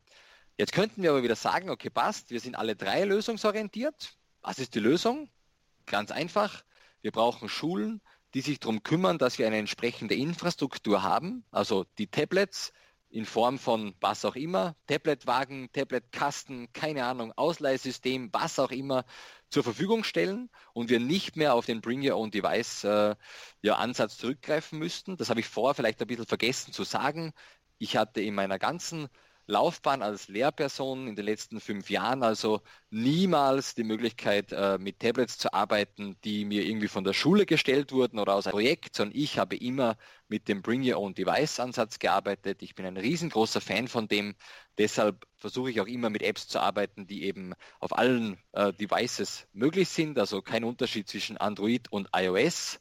Ähm, also das ist vielleicht auch noch, auch noch ganz wichtig.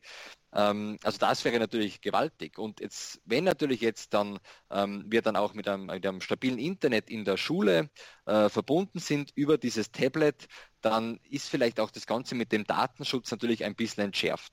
Mhm. Schwieriger wird das Ganze tatsächlich, wenn wir mit äh, dem Bring Your Own Device Ansatz arbeiten und dann also erstens einmal zu den Schülerinnen und Schülern sagen, ihr müsst eine App installieren. Ich kann heute nur Unterricht machen, wenn ihr eine App installiert. Also das ist schon, also da verstehe ich jede Kritik. Ja. Also mhm. für mich und für euch ist das wahrscheinlich ganz selbstverständlich. Für Menschen, die viel in dem Bereich tätig sind, ist es eine Selbstverständlichkeit. Wenn jemand in meinen Workshop kommt, ist es eine Selbstverständlichkeit, dass Apps installiert werden müssen, auch wenn einmal der Speicherplatz nicht da ist. Aber Sie wissen, Sie müssen eine App installieren. Oftmals informiere ich Sie schon im, im Vorhinein darüber, sonst, sonst kommen Sie vielleicht gar nicht. Mhm. Aber natürlich von Schülerinnen und Schülern zu erwarten, dass sie auf ihr privates Gerät etwas raufgeben, was sie vielleicht nur die nächsten zwei Stunden oder vielleicht äh, noch drei, vier Mal dann in drei Monaten brauchen, ja, das kann man, das kann man absolut natürlich äh, kritisieren. Und dann natürlich auch noch, wenn wir diese App öffnen und dann ähm, eben mit Ihren Geräten ins Internet gehen und eigentlich nicht genau wissen, was mit diesen Daten passiert, also wo dann eben personenbezogene Daten, also zum Beispiel Kommunikation aus WhatsApp oder Kommunikation aus, aus Gesprächsaufzeichnungen, was auch immer, womöglich von diesen Apps, Apps abgesaugt wird. Ja, ist ein riesengroßes, ein riesengroßes Problem, eine riesengroße Thematik.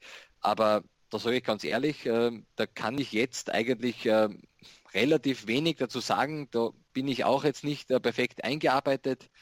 Ich weiß nur, dass es äh, bei HP Reveal, dass ich auch das vielleicht doch noch nenne, ist eben dieses Online-Studio. Ich habe ja auch Anleitungsvideos, die wir vielleicht verlinken können, wenn das jemand ausprobieren möchte.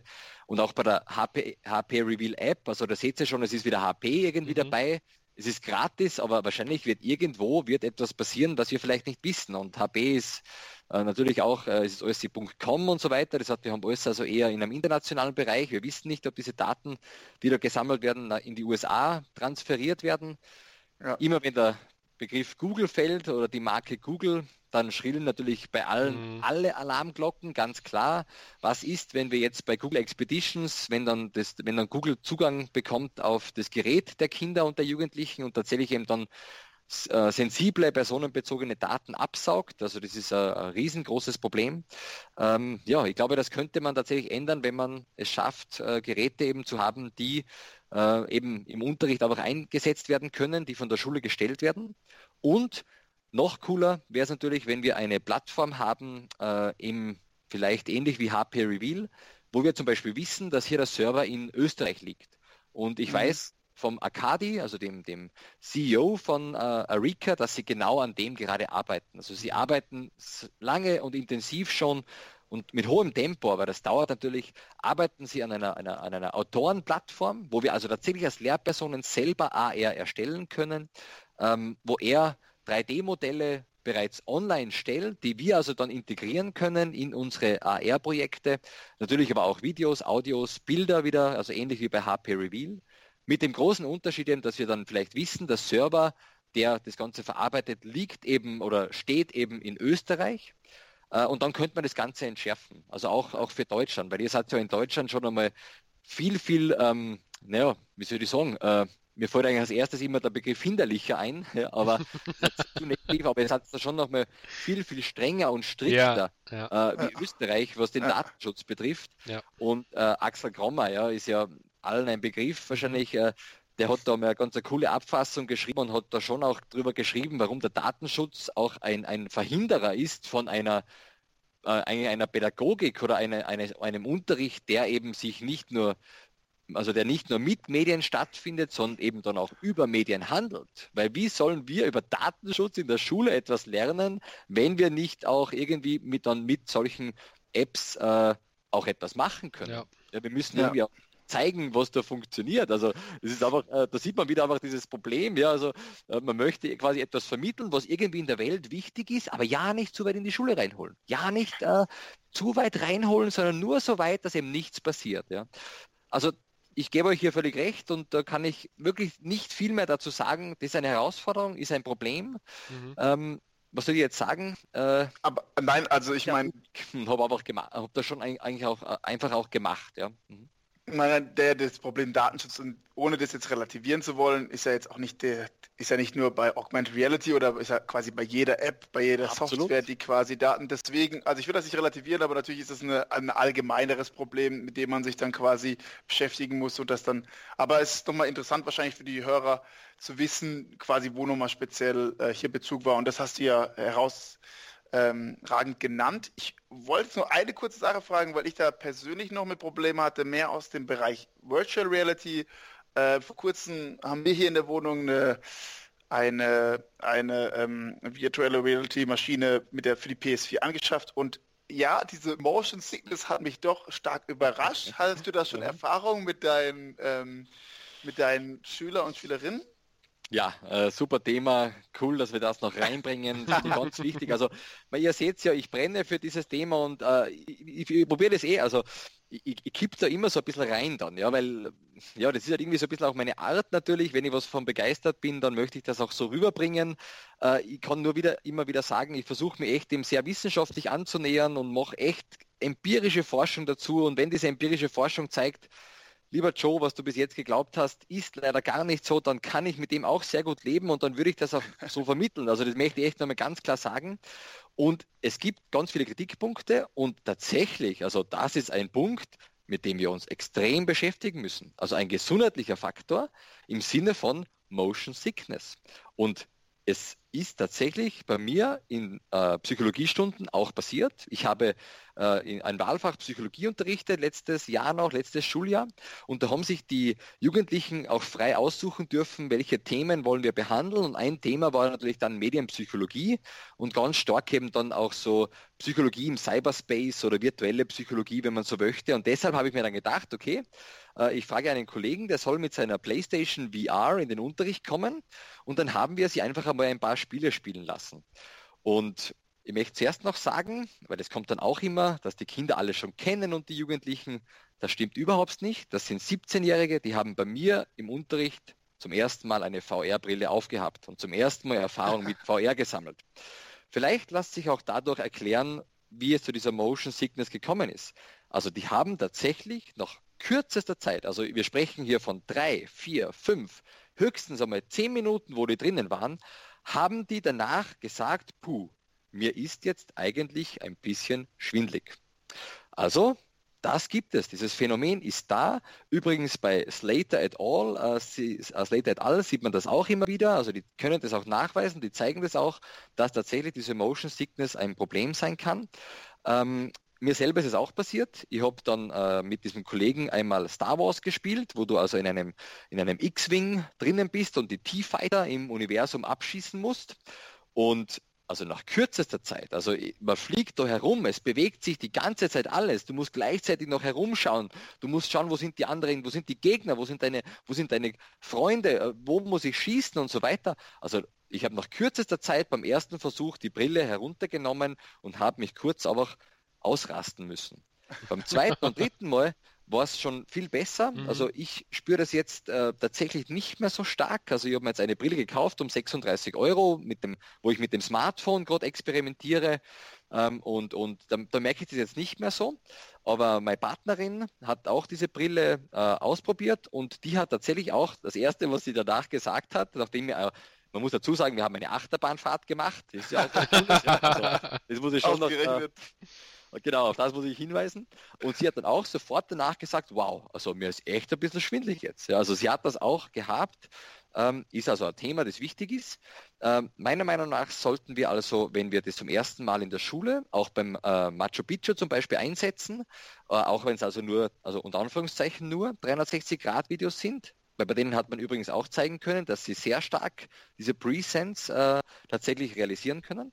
Deshalb mache ich das immer in Gruppen. Wir sollten also darauf achten, dass sich die Kinder, die Jugendlichen gegenseitig dabei unterstützen. Also dass wir tatsächlich irgendwie auch jemanden haben, der dich einmal dann an der Schulter berühren kann, äh, der dich vielleicht halten kann oder falls du echt in Gefahr wärst, dass du umkippst, dass hier also noch Personen sind, äh, die irgendwie dann darauf reagieren können. Das heißt aber nicht, dass diese ganzen anderen Personen von der Gruppe jetzt die ganze Zeit um die eine Person herumstehen und quasi die Hände ausgebreitet haben. Also ja. so schlimm ist es nicht. Ja. Aber ja, das ist ein ganz wichtiger Punkt. Mhm. Ja, das, das, ist interessant. Also ich war auch nämlich einfach so ein Skeptiker, der gesagt hat, nee, das, ich will niemals, was, sowas gibt es doch gar nicht. Von mir eine halbe Stunde gespielt und dann wieder, wow, da, wenn man sich nicht bewegt und alles um einen rum bewegt sich, dann macht das einen irgendwie verrückt. Genau, genau. aber du hast es schon gesagt, ähm, Jetzt entwickelt sich das, also zum ersten Mal haben jetzt die Schüler bei dir die Brille auf und ähm, wo siehst du jetzt so in der Zukunft, wo kann sich das hinentwickeln? Also ich habe jetzt noch mal, es gibt jetzt auch VR-Arenen mit Sport, äh, Sportarenen mit VR und AR und wo, wo, was ist so deine Prognose für die Zukunft, wo das jetzt hin äh, sich entwickelt mit VR und AR? Ja, äh, Hast du eine Idee? Ich bin selber sehr gespannt. Äh, wir haben ein paar Ideen. Also ich glaube, das mit diesem virtuellen Klassenzimmer in der Lehrerbildung, das ist schon mal eine, eine Prognose für die Zukunft. Also das ist nichts, was ich jetzt in den nächsten drei Monaten realisieren werde, ja, sondern das ist schon etwas, was sicher noch dauern wird. Äh, was ich glaube, was tatsächlich eine Möglichkeit ist, also ich möchte überhaupt nicht, dass die Kinder zum Beispiel äh, zu Hause bleiben und dann zum Beispiel über VR am Schulunterricht teilnehmen. Das wird für mich wieder nichts bringen, weil dann haben wir wieder genau das gleiche Szenario, das wir jetzt schon haben, nur dass sie eben irgendwo anders sitzen.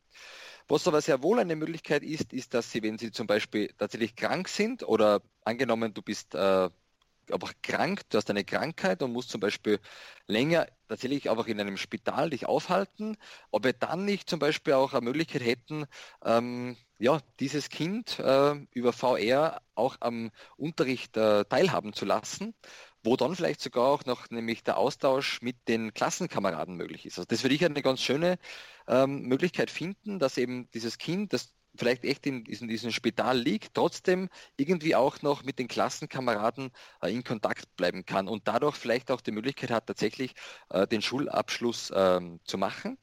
Die andere Möglichkeit ist für mich, dass wir neben diesem Erweitern von den Lernräumen über Augmented Reality, natürlich auch über, ähm, ja genau, also, also Augmented Reality, aber auch über Virtual Reality im Klassenzimmer, dass wir zum Beispiel eben auch vielleicht einen, einen VR-Raum einrichten und dann Schülerinnen und Schüler an einem Unterricht einer anderen Schule teilhaben lassen können. Ah. Also zum Beispiel, du bist in deiner Peer Group sehr gut verankert. Dein familiäres Umfeld befindet sich an Schule A oder im Ort A oder in der Stadt A. Du interessierst dich aber eigentlich ganz stark für Mechanik oder für Informatik oder du möchtest ähm, einen naturwissenschaftlichen Schwerpunkt machen. Ich glaube, Musikschwerpunkt äh, ist noch schwer wahrscheinlich umzusetzen, aber vielleicht gibt es auch schon Ideen oder Möglichkeiten. Aber sag mal, du möchtest eben so etwas machen. Und dann kannst du eben in der Stunde, wo die anderen eben vielleicht den Schwerpunkt eben aus Musik haben, begibst du dich in dieses VR-Labor und kannst dann über die Virtual Reality Brille am Unterricht, der gleichzeitig in der Stadt B, die keine Ahnung, wie viele Stunden, wie viele hunderte Kilometer von dir entfernt ist, teilnehmen. Also eigentlich als Part im Klassenzimmer, ähm, dass vielleicht die anderen dich dann auch äh, sogar sehen können, dass du eben auch da bist. Und so könntest du es also schaffen, dass du, obwohl du in der Stadt A bist, einen Abschluss zusätzlich ähm, erreichen kannst mit einem zum Beispiel Schwerpunkt in Naturwissenschaften, indem du ähm, ja, in Schule B äh, am Unterricht teilnimmst. Wir haben das jetzt einmal eingereicht für eine Konferenz, diese Idee, also eigentlich eine Projektskizze. Es ist eher so eine Art ähm, ja, Projektvorschlag, wenn man so möchte, ob sich hier Partner, Partnerinnen finden, also auch Institutionen, die an so eine Idee glauben. Mhm. Also wir haben das genannt eigentlich ein ortsunabhängiges äh, Lernen und trotzdem aber authentisches Lernen, weil du eben im Klassenzimmer bist äh, oder eben auch, wenn du dann zum Beispiel an einem Physikunterricht teilnimmst, dass du natürlich wieder nicht die Gerüche von einem Experiment wahrnehmen kannst. Also das geht leider noch nicht. Aber dass du zumindest dann in einem virtuellen Labor auch drinnen bist und wenn also deine Kolleginnen und Kollegen vielleicht gleichzeitig auch eine, eine Arbeit machen mit einem Experiment, dass du das dem vielleicht in einem virtuellen Raum, in einem virtuellen Labor mit dem anderen Schüler machen kannst, der auch eben in der Schule A ist und auch an diesem Schwerpunkt eben teilnehmen möchte. Noch einen Schritt weiter gedacht wäre es sogar möglich, dass man einen Gruppenunterricht macht, zum Beispiel in Chemie, und da gibt es dann ein chemisches Experiment, und dass eben dann, also die Person, die in der Virtual Reality Brille drinnen ist, ähm, eigentlich mit einer echten Person in Klasse B zusammenarbeitet und die eine Person oder eben die eine Schülerin schreibt von mir aus dann das Protokoll und der Schüler in der VR-Umgebung im Labor kann dann ein Experiment durchführen, nämlich als einzige Gruppe, äh, das sonst einfach zu gefährlich wäre, um das im echten Leben und in, oder im echten Klassenzimmer eben einfach äh, durchziehen zu können. Also das wären für mich so Szenarien, ähm, natürlich Zukunft, aber wo wir tatsächlich eigentlich dran arbeiten, ob so etwas, ähm, ob so etwas nicht äh, möglich wäre, ob man so etwas nicht äh, realisieren könnte. Wir haben ja in den Notizen, wir haben uns ja schon mal ein bisschen ausgetauscht dazu, da haben wir auch was gesagt zu Computerräumen. Also ich glaube, dass mhm. Computerräume ganz grundsätzlich äh, verschwinden werden. Also das könnte ich mir vorstellen. Ich glaube eher, mhm. dass das Ganze alles sehr mobil äh, werden wird. Also Computerraum kann man gut vergleichen mit Sprachlabore, die ja ganz, ganz kläglich gescheitert sind. Vielleicht ist es im Computerraum auch so und die mobile Lösung mit Geräten, die trotzdem vielleicht personalisiert äh, dann handhabbar sind, äh, ist besser.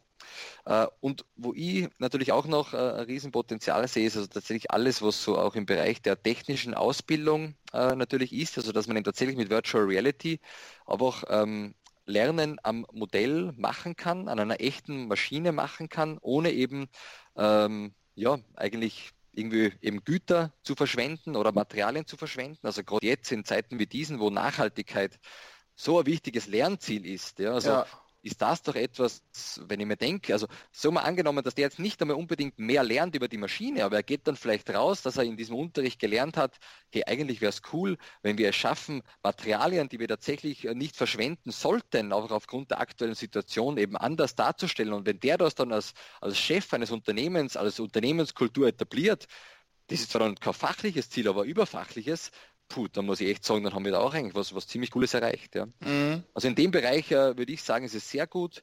Sprachenbereich ähm, auch, also da gibt es so viel dazu, dass wir eigentlich sagen, okay, wir brauchen authentisches Lernen von Sprache oder eigentlich, dann sind wir wieder im Sinne einer Performance. Also ich möchte zeigen, dass ich diese Sprache einsetzen kann. Und das kann man zum Beispiel machen über Skype natürlich, äh, das kann man machen, indem man sich Experten einlädt oder indem man sich Native Speaker natürlich einlädt. Das ist alles super.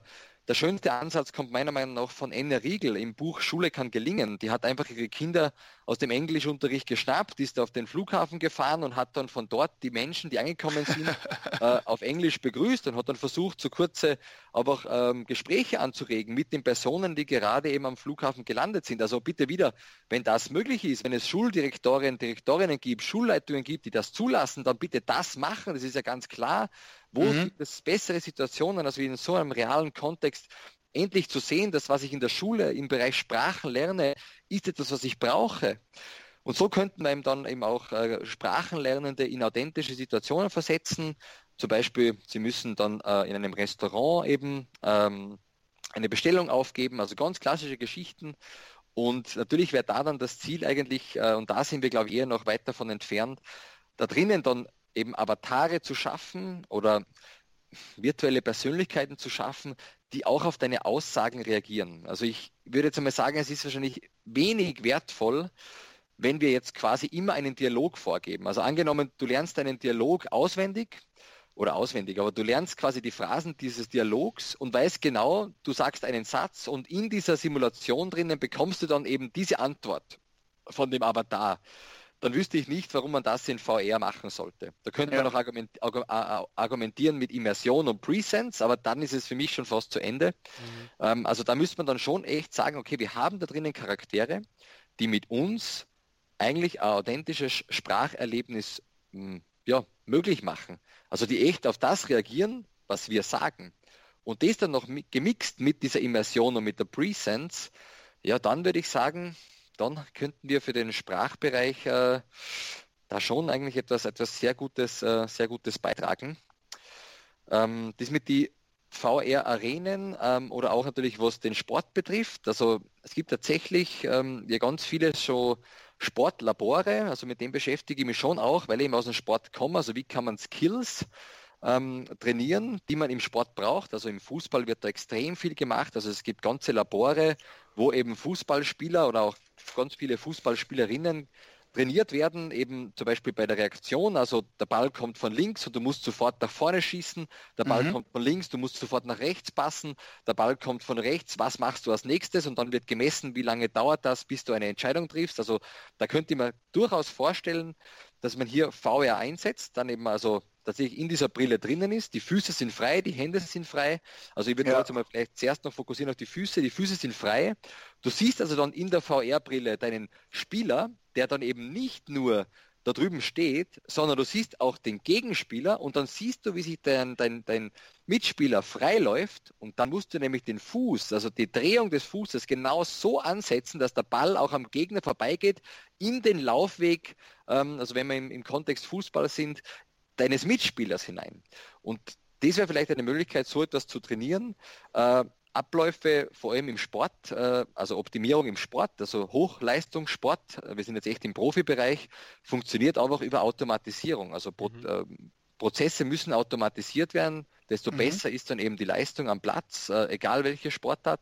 Und da wäre schon ein bisschen die Überlegung, ob hier VR nicht äh, einsetzbar ist. wir haben sogar jetzt einmal darüber debattiert. Wir hatten eine Austauschstudentin bei uns, die jetzt äh, dann an die Uni in, äh, boah, das ist mir jetzt leider entfallen, sie wechselt jetzt an eine andere Universität, schreibt gerade ihre Doktorarbeit. Zwar nicht zu diesem Thema, das muss ich jetzt gleich nochmal ganz klar sagen, also es ist jetzt keine Forschungsarbeit, sondern wir haben das als Idee eigentlich einmal angebracht und haben darüber nachgedacht, ob man tatsächlich in so einer VR-Umgebung auch natürlich Muskulatur trainieren kann. Äh, weil wenn man ans mentale Training zum Beispiel denkt, dann kann man mit mentales Training ja Prozesse automatisieren. Also wir haben das gemacht im Bereich Volleyball. wir haben den Sprungaufschlag, haben wir uns immer wieder in, im mentalen Training vorgestellt und haben so versucht, also die Technik eigentlich zu optimieren, zu, zu automatisieren, den Ablauf zu verbessern. Ja. Und jetzt wäre natürlich die Frage, ob man so etwas nicht mit AR auch machen kann. Also angenommen, du fährst die Streif, oder? Die berühmte Streif, die Abfahrt in Kitzbühel in VR hinunter. Und angenommen, wir können dann messen, dass deine Muskulatur annähernd den gleichen Spannungsgrad erreicht, wie wenn, keine Ahnung, äh, Matthias Meyer, Max Franz, wer auch immer, der super österreichische Skifahrer, die Streif in echt hinunterfährt. Wenn wir da Daten bekommen würden, wie stark ist die Muskulatur angespannt und das dann vergleichen mit einer, mit einer Hocke in VR, ob die echt das Gefühl haben, sie sind in VR in der Streif drinnen, also das würde diesen Sport fast revolutionieren, weil das würde bedeuten, dass nicht nur mehr die vier bis fünf Trainingsläufe die man jetzt hat, natürlich pro Saison, also umso mehr Erfahrung, umso mehr Trainings, sondern das heißt, dass eigentlich in den Sommermonaten, äh, wo an Kraft und Ausdauer trainiert wird, und sie sagen, okay, passt, mein Ziel ist es heuer, die Streif zu gewinnen, dann setze ich mir diese VR auf und fahre im Sommer 10.000 Mal die Streif hinunter. Und ob das nicht dann bewirkt, dass ich vielleicht tatsächlich Natürlich kann man nicht die Schneebedingungen und so weiter und die äußeren Einflüsse sind natürlich dann wieder was Besonderes, aber die Kurven und die Setzung der Streifen ist doch äh, relativ stabil und ob man das dann nicht schaffen könnte, tatsächlich hier einen Vorteil zu generieren. Ja. Noch interessanter, Hochleistungssport würde dann aber auch nicht so viele betreffen, ist im Bereich ähm, der ähm, Unterstützung von äh, Senioren oder auch von Menschen, die älter sind, auch im Bereich natürlich Inklusion und äh, Menschen mit Behinderung. Ob man es nicht schaffen könnte, über VR äh, zum Beispiel eine Person, die einfach aufgrund ihrer auch äh, psychischen äh, Situation, die vielleicht einen, einen Kreuzbandriss hatte oder die Bandscheibenvorfall hatte oder die vielleicht einen Schlaganfall hatte und die sich nicht traut, äh, Schritt für Schritt zu gehen, ob man nicht die in eine Situation versetzen könnte, dass sie quasi diese Abläufe im Gehirn wieder durchgeht, aber in einer echten realen Welt. Also sie hat dann das Gefühl, obwohl sie sitzt, dass sie gehen könnte und ob man nicht hier dabei unterstützen könnte, diese Barriere, die oft psychisch ist, ähm, also das weiß ich von einem Freund von mir, der ist ähm, Physiotherapeut ähm, und der konzentriert sich eben auf so Schlaganfallpatienten, mhm. dass das oft eine mentale oder psychische Barriere oder Hürde ist, die übersprungen werden muss, dass sie sich nicht trauen, sich zu bewegen, ob man das nicht tatsächlich mit VR irgendwie unterstützen könnte. Ah. Weil wir wissen zum Beispiel, es gibt bereits jetzt den Einsatz von VR im Bereich äh, von Angstdiagnose äh, und dann ja. Angstreduktion. Also da gibt es ganz, ganz gute Beispiele in der psychologischen Diagnostik und dann auch in, in der Behandlung von Angststörungen. Genauso auch ähm, äh, nicht nur bei Angststörungen, ähm, sorry, die sind mir jetzt entfallen, äh, ah, genau, Entschuldigung, äh, nicht nur bei Angststörungen, sondern es gibt zum Beispiel auch bereits Ergebnisse äh, im Bereich von, ich traue mich nicht vor großer Anzahl von Menschen sprechen. Dass man so etwas dann in VR-Umgebungen mhm. zum Beispiel ja. trainiert. Aber das ist jetzt keine ja. Zukunft, das gibt es schon, aber wenn so etwas in solchen Bereichen möglich ist, warum sollte das nicht möglich sein im Bereich der Mobilität und also Unterstützung quasi hier wieder ein, ein Selbstbewusstsein zu generieren, dass diese Person dann nach einer gewissen Übungszeit, Trainingszeit sagt, okay, ich probiere es jetzt aus, ich bin soweit, ich möchte aufstehen und möchte tatsächlich wieder, wieder gehen. Ja. Mhm. ja. Nee, Vielleicht das Science Fiction, aber man soll ja träumen, oder? Ja, ja. das auf jeden Fall. Also das, äh, ich denke, Augmented und Virtual Reality, das bietet wirklich super viel Potenzial in Zukunft und ja, wer weiß, ich meine, die Technik entwickelt sich ja natürlich auch noch rasanter weiter, als äh, wir das aktuell wahrscheinlich noch äh, absehen können. Ich würde vielleicht jetzt, bevor wir gleich zum Ende kommen, Joe, du kennst es ja schon, wir haben das das letzte Mal schon mal gemacht, dass wir am Ende jetzt nochmal kurz einfach in ein bis zwei Sätzen knapp zusammengefasst jetzt gerne hören möchten von dir, warum sollte man Augmented Reality in den Unterricht holen? Also mein äh, Grundprinzip ist, dass die Medien- und Methodenvielfalt eine gelebte Realität werden sollte. Das baut auf auf extrem viel Forschung dazu, äh, zusammengefasst in dem Satz Give your learners variety and surprise. Also gib deinen Lernenden vielfältige Möglichkeiten zu lernen, überrasche deine Lernenden immer wieder. Meine Empfehlung ist, Augmented Reality und Virtual Reality in diesem Kontext oder mit diesem Prinzip im Hinterkopf einzusetzen, um eben tatsächlich einen Funken entfachen zu können, der dann vielleicht zu einem langfristigen Interesse werden kann. Ja, wunderbar. Das ist schon fast ein Schlusswort. Ich würde jetzt auch am liebsten eigentlich direkt mal loslegen mit AR und das jetzt äh, hier mal ausprobieren. Ja, wir werden da auf jeden Fall an dem Thema dranbleiben. Ja, das soll es jetzt für heute wieder gewesen sein. Bevor wir jetzt ganz zum Ende kommen, habe ich natürlich nochmal, habe ich natürlich nochmal etwas äh, von unserem lieben Konstantin, nochmal ein kleines Abschlusswort von ihm. Ja, auch ich möchte mich verabschieden von allen Hörern, vor allem auch bedanken bei all denen, die uns dieses Jahr zugehört haben, die mit uns geschrieben haben, die sich mit uns getroffen haben, ob das auf der Didakta war oder ja, ich bin immer noch neidisch, dass ich auf dem Exciting Edu-Treffen nicht dabei sein konnte. Vielen Dank an euch alle. Ähm, es macht uns immer wieder Spaß, die Folgen zu planen, aufzunehmen. Ähm, auf euer Feedback sind wir jedes Mal gespannt. Wir freuen uns über alles. Und ja, seid gespannt. Nächstes Jahr, wie ich gesagt habe, bin ich wieder dabei. Ja. Ähm, ansonsten freue ich mich jetzt schon auf die Didakta, auf die nächste, darauf euch alle wieder zu treffen und eventuell auf den Start von Staffel 3. Ja, auch wenn der Christian immer sagt, jetzt lass doch mal das Geplapper von den Staffeln. Ich find's cool. Ähm, ich freue mich auf, äh, ja, auf, ein, auf ein gutes Jahr 2019 und wünsche euch jetzt, je nachdem, wann der Christian es packt, die Folge zu schneiden und je nachdem, wann ihr das hört, wünsche ich euch erstmal frohe Weihnachten oder eben frohe Weihnachten gehabt zu haben. Einen guten Rutsch ins neue Jahr. Äh, was wünscht man dann? Was kommt denn dann? Ja, hier, die, eine schöne Didakta. Ja? Frohes Fasching oder ansonsten schöne Sommerferien. Euch eine gute Zeit. Ähm, wir hören uns wieder. Bis bald. Gut, das äh, war doch jetzt nochmal ganz nett von ihm. Ja, er hat falls... großes Vertrauen in dich. Ja? ja, natürlich, natürlich. Ein Herz und eine Seele hier, ne? Ja, falls ihr jetzt noch Fragen habt, Feedback oder einfach über das Thema mit uns oder auch mit Joe diskutieren möchtet, dann schreibt uns einfach gerne bei Twitter, Facebook oder auch per E-Mail über info@digimatch.de. Natürlich freuen wir uns auch, wenn ihr uns weiterempfehlt und vielleicht auch eine kleine 5-Sterne-Bewertung bei iTunes uns gebt. Zu finden sind wir auch mittlerweile eigentlich ja fast überall. Radio.de, iTunes, Spotify, in allen gängigen Podcast-Apps. Ja, somit bleibt uns jetzt auch nicht mehr so viel zu sagen, außer frohe Weihnachten euch allen und wir hören uns nächstes Jahr wieder. Bis dahin, macht es gut. Vielen Dank, ja. Ciao und frohe Festtage. Tschüss.